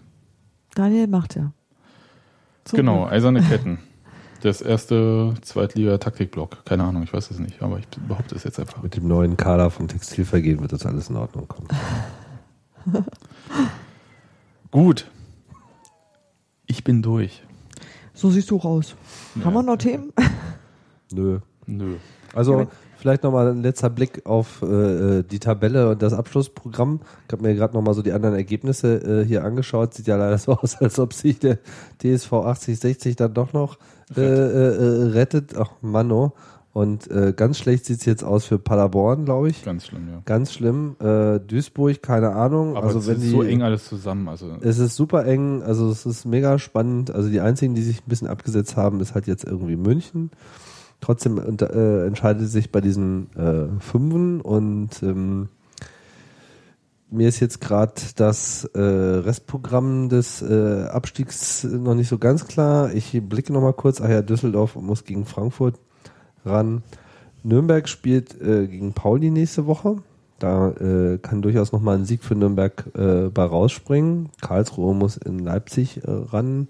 Also das sieht alles gar nicht so schlecht aus für Union. Naja, Wir müssen nur kicken, dass wir gegen Bielefeld gewinnen. ich könnte es ja jetzt einfach machen. Ich glaube, das war Otto und das, was André Hochschneider nach dem letzten Spiel gesagt hat oder vor dem Nürnberg-Spiel, wie auch immer. Wir müssen einfach unser eigenes Spiel gewinnen, dann bleiben wir auf Platz 6. Also ist total simpel. Also einfach durch, durchziehen. Dann haut das schon hin. Was unten äh, Fakt ist, ist, dass ähm, Dresden und Aue haben sich unentschieden getrennt heute. Das heißt, sie sind weiter auf 1 und 2 in der dritten Liga. Auf Platz 3 weiterhin Würzburger Kickers mit Robert Wolnikowski im Tor, die heute, glaube ich, in Cottbus gewonnen haben. Ich gucke gerade mal. Cottbus schon wieder verloren. Ja, Ja, stimmt. aber die haben Mhm. zwischendurch gewonnen. Das heißt, die sind nicht mehr auf dem Abstiegsplatz, aber es, die haben ein Mörder-Restprogramm, also noch zwei Spiele. Oh. Da muss ganz viel gut gehen, damit Cottbus äh, nicht absteigt. Ja. Aber Also- sieht nach Würzburg aus derzeit. der Die aufsteigen, genau. Also in die Relegation gehen. Also Magdeburg wird es auf jeden Fall nicht mehr. Nee. Wie viele Spiele haben wir noch? Zwei, ne? So. Also wir können uns freuen auf Wurstgulasch im Erzgebirgsstadion. Da freue ich mich wirklich, wirklich, wirklich Da komme ich mit nach Aue, komme ich auf jeden Fall mit. Genau. Das ist schön. Da hast du mir schon so viel erzählt. Was gibt's da? Würzgulasch? Äh, Nein. Wurstgulasch. Wurstgulasch. Mit Wurstgulasch. Spirelli. Wie Ja. in der ostdeutschen Schulküche. Tim, wir müssen dir noch ein bisschen was beibringen. Ja, ich habe äh, extremen Nachholbedarf. Mhm. Ich bin auch bereit. mal, wir, wir gehen mal bei unserem Fleischer äh, essen. und fähig. Genau. Das Das schön. ist äh, eine goldene Kombination. Und Dynamo Dresden hat das, das nur ganz kurz äh, einen Maßnahmenkatalog verabschiedet. Oh äh, ja, stimmt. Das war das andere. Das war das andere, Genau, genau. das war das äh, andere. Maßnahmenkatalog, doch, ihr habt noch Themen. Das, das fand ich sehr interessant. einen Maßnahmenkatalog verabschiedet, wie sie ihre eigenen Fans versuchen unter Kontrolle zu halten. Das war so, da geht es darum, wer kann wie Auswärtskarten erwerben. Äh, gibt es noch äh, Dauerkarten für einen bestimmten Block? Ich glaube, das ist der, der im Dresdner Stadion an. Ich Den kann es gerade mal Gästeblock hier lesen. Es so. ist wirklich sehr interessant. Äh, Kannst du mal vorlesen. Ja, weil ich, ich finde das sehr interessant, weil die Denke dahinter, was das sozusagen, also was war das generelle Problem? Sie haben einfach Probleme mit ihren Fans. Die Fans machen Randale und äh, sorgen für schlechte Thermik. Jetzt kommen die irgendwie in die zweite Liga und ich glaube, die DFL. Äh, Anlass war, ähm, das hat, hatte ich im Blog zumindest, ich weiß nicht, ob wir es im Podcast hatten, das Spiel, in dem sie ihren Aufstieg klar gemacht haben, war beim ersten FC Magdeburg. Da haben äh, zig Dresdner versucht, irgendwie eine, äh, irgendeine Sperre zu durchbrechen, um irgendwie auch meinetwegen Stadionverbotler oder wen auch immer mit reinzubringen, irgendwie ins Stadion. Daraufhin haben 700 Dresdner sofort Stadionverbot dort bekommen und dann gab es ein bisschen so Randal. Und bei der Aufstiegsfeier am Abend im Dresdner Stadion wurde der Platz gestürmt, teilweise vermummt, oh, so dass die Feier quasi abgebrochen werden musste. Also alles irgendwie so für eine Party, sag ich mal, so suboptimal. Mhm. Genau, deswegen gibt es auch keine Aufstiegsparty bei Dynamo. Und vor allem krasse Maßnahmen für die nächste Saison, die ja sozusagen die Saison ist, die sie dann mit Union bestreiten werden. Ähm, also, erstens, Auswärtstickets 3 Euro Zuschlag, damit damit zusätzliche Fanbetreuer oder und, äh, zusätzliches Ordnungspersonal äh, finanziert werden kann. Zweitens, Dynamo Dresden verzichtet vollständig auf die Organisation eigener Sonderzüge, wird sich auch nicht für den Einsatz von Entlastungszügen einsetzen, äh, um sozusagen zu verhindern, dass, wie Sie aussagen, Chaoten und Straftäter in großen Gruppen Deckung finden können. Und äh, auch ein Appell an die Fans in dem Zusammenhang, ähm, ja, entsprechende Eigenverantwortung an den Tag zu legen, wenn sie dann doch an eingesetzten Sonderzügen, wo Dynamo Dresden jetzt nicht selber beteiligt war, teilnehmen. Dann äh, Auswärtsticket an werden nur noch online angeboten, so Dynamo Dresden das im Einzelfall für angemessen hält, was ich jetzt mal so deute, als wir wissen, wer da bestellt, ne? Dass sie sozusagen da äh, Leute unter Umständen filtern können. Ne? Ähm, und Reduzierung des Gästekontingents äh, auf Wunsch von Dresden selbst. Ne? Also das heißt, wenn Sie irgendwie auswärts fahren, behalten Sie sich vor, nur einen Teil, also nicht alle Tickets äh, zu verkaufen, die Ihnen eigentlich zustehen würden. Genau, und auch vor allem äh, Tickets auch nur noch, äh, Vorkaufsrecht für Auswärtsspiele nur noch für Vereinsmitglieder. Ja. Ähm, Hast du alle Daten? Das geht halt tatsächlich, also und alles, auch was nur da, ein Ticket sozusagen. alles, was da, was da ähm, geschrieben ist, ist im Prinzip so die Überschrift Personalisierung, Ja. Mhm. Haftbarmachung, ähm, aber es sind halt auch so Sachen, wo du denkst, ne, präventiv ist das jetzt nicht, das ist halt Nee. so Deckel draufhalten. Ich glaube einfach, Zwei, zwei Sachen noch, vielleicht, Mhm. dass wir die acht Punkte mal durchmachen, weil hier habe ich noch eine Frage. Hier ist nämlich von R-Blöcken die Rede, da weiß ich nicht ganz genau, worauf ich sich glaube, das das im bezieht. Dresdner Stadion äh, ist Die Bezeichnung einfach da, wo die Ultras sind oder was? Nee, das ist der K-Block in Dresden. Ich glaube, das sind die Blöcke, die vielleicht angrenzen an den Gästeblock. Und das dürfte, äh, der K-Block ist der gesamte, ist so eine Stirnseite hinterm Tor.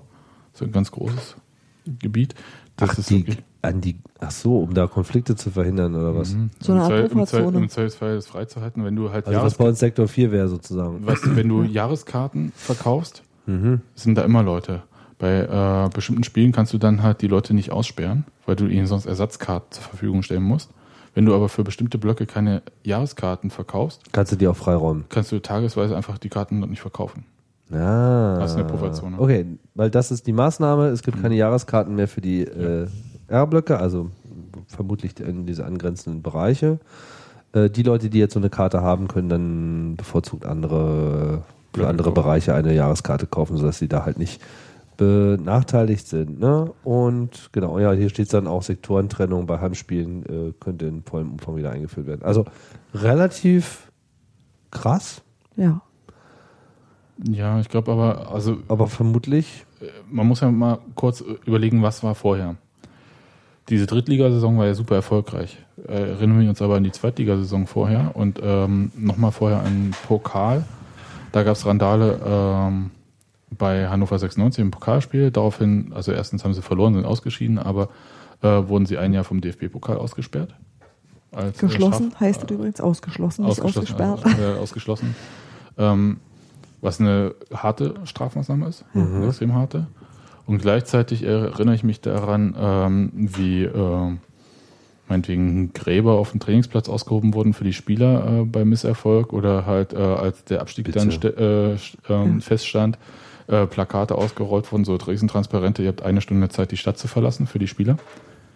Ähm, das lief alles nicht so super. Und wenn du jetzt aber dann denkst, dass du halt in einen äh, hochregulierten Bereich aufsteigst, also die DFL mit zweiter Liga und Bundesliga ist ja äh, krass reguliert. Aber da, und da gibt es viel Geld und die lassen sich auf keinen Fall ihr Produkt kaputt machen. Weißt du, dass du keine zweite Chance da mehr bekommst. Dresden kann sich seine Fans quasi nicht leisten. Ja. Und ähm, ich bin mir ganz sicher, dass äh, Dynamo Dresden sehr viel Engagement zeigt, äh, da im sozialen Bereich äh, tätig zu werden. Das Problem ist auch ein Problem, was Dirk Zinger mal so bezeichnet hat.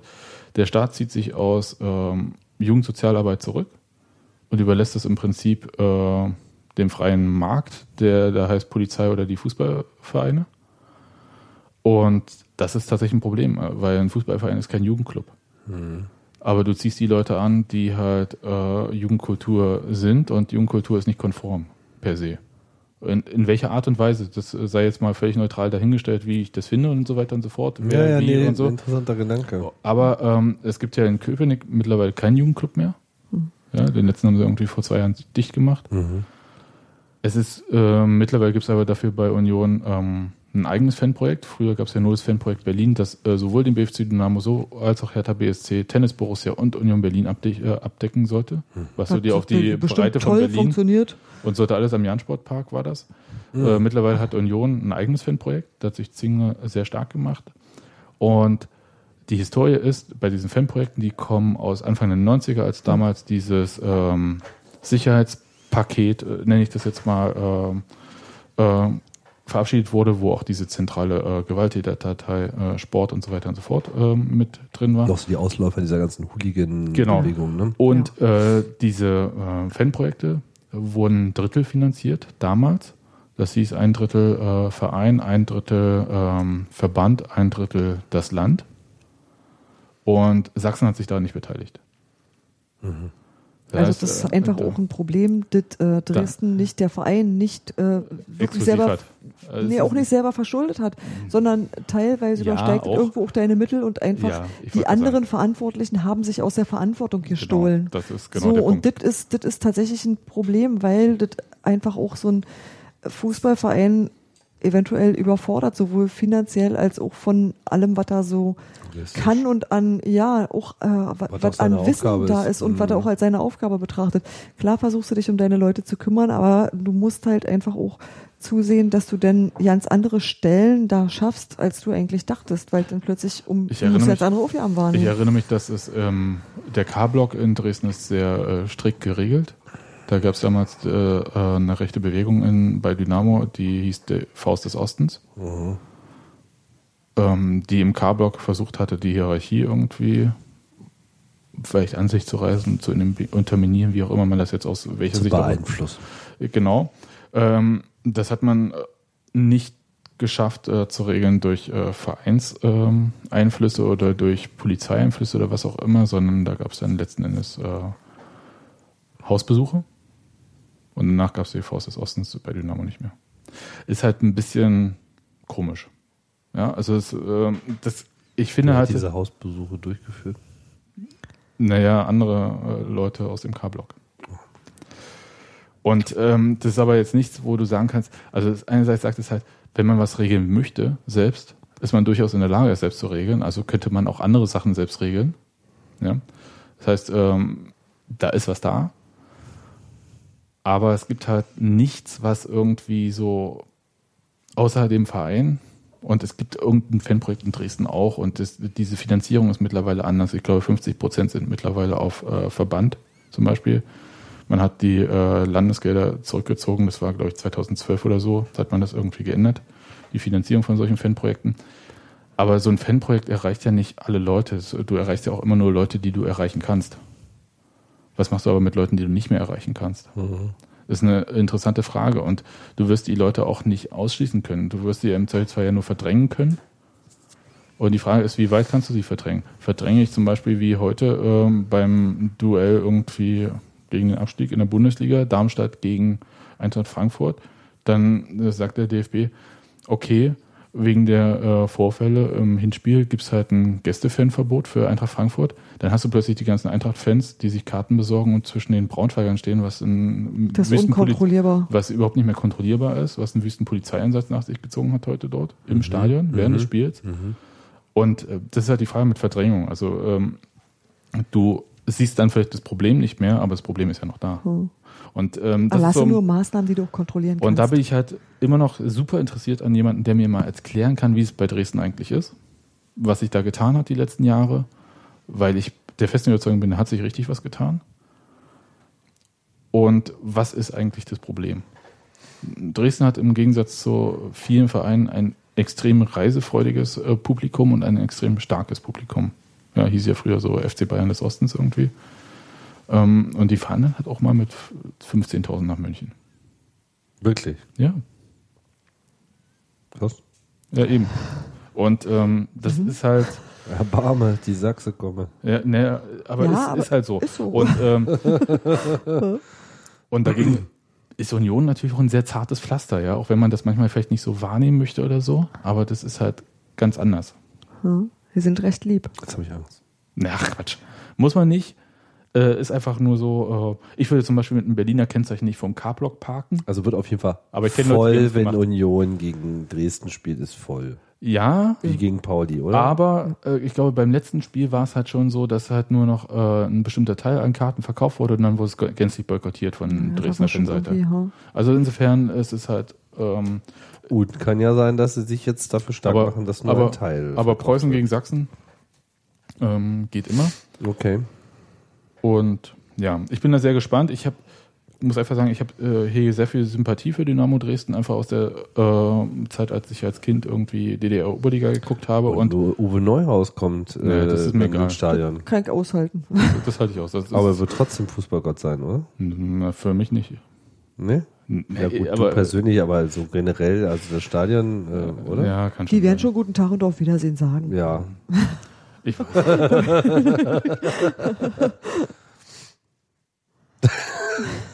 ja, von mir kriegt er keine Blumen. Also, was, was Ja, nee, das sagen? ist ja klar. Ich wollte wollte ja nur wissen, wie das Stadion reagiert.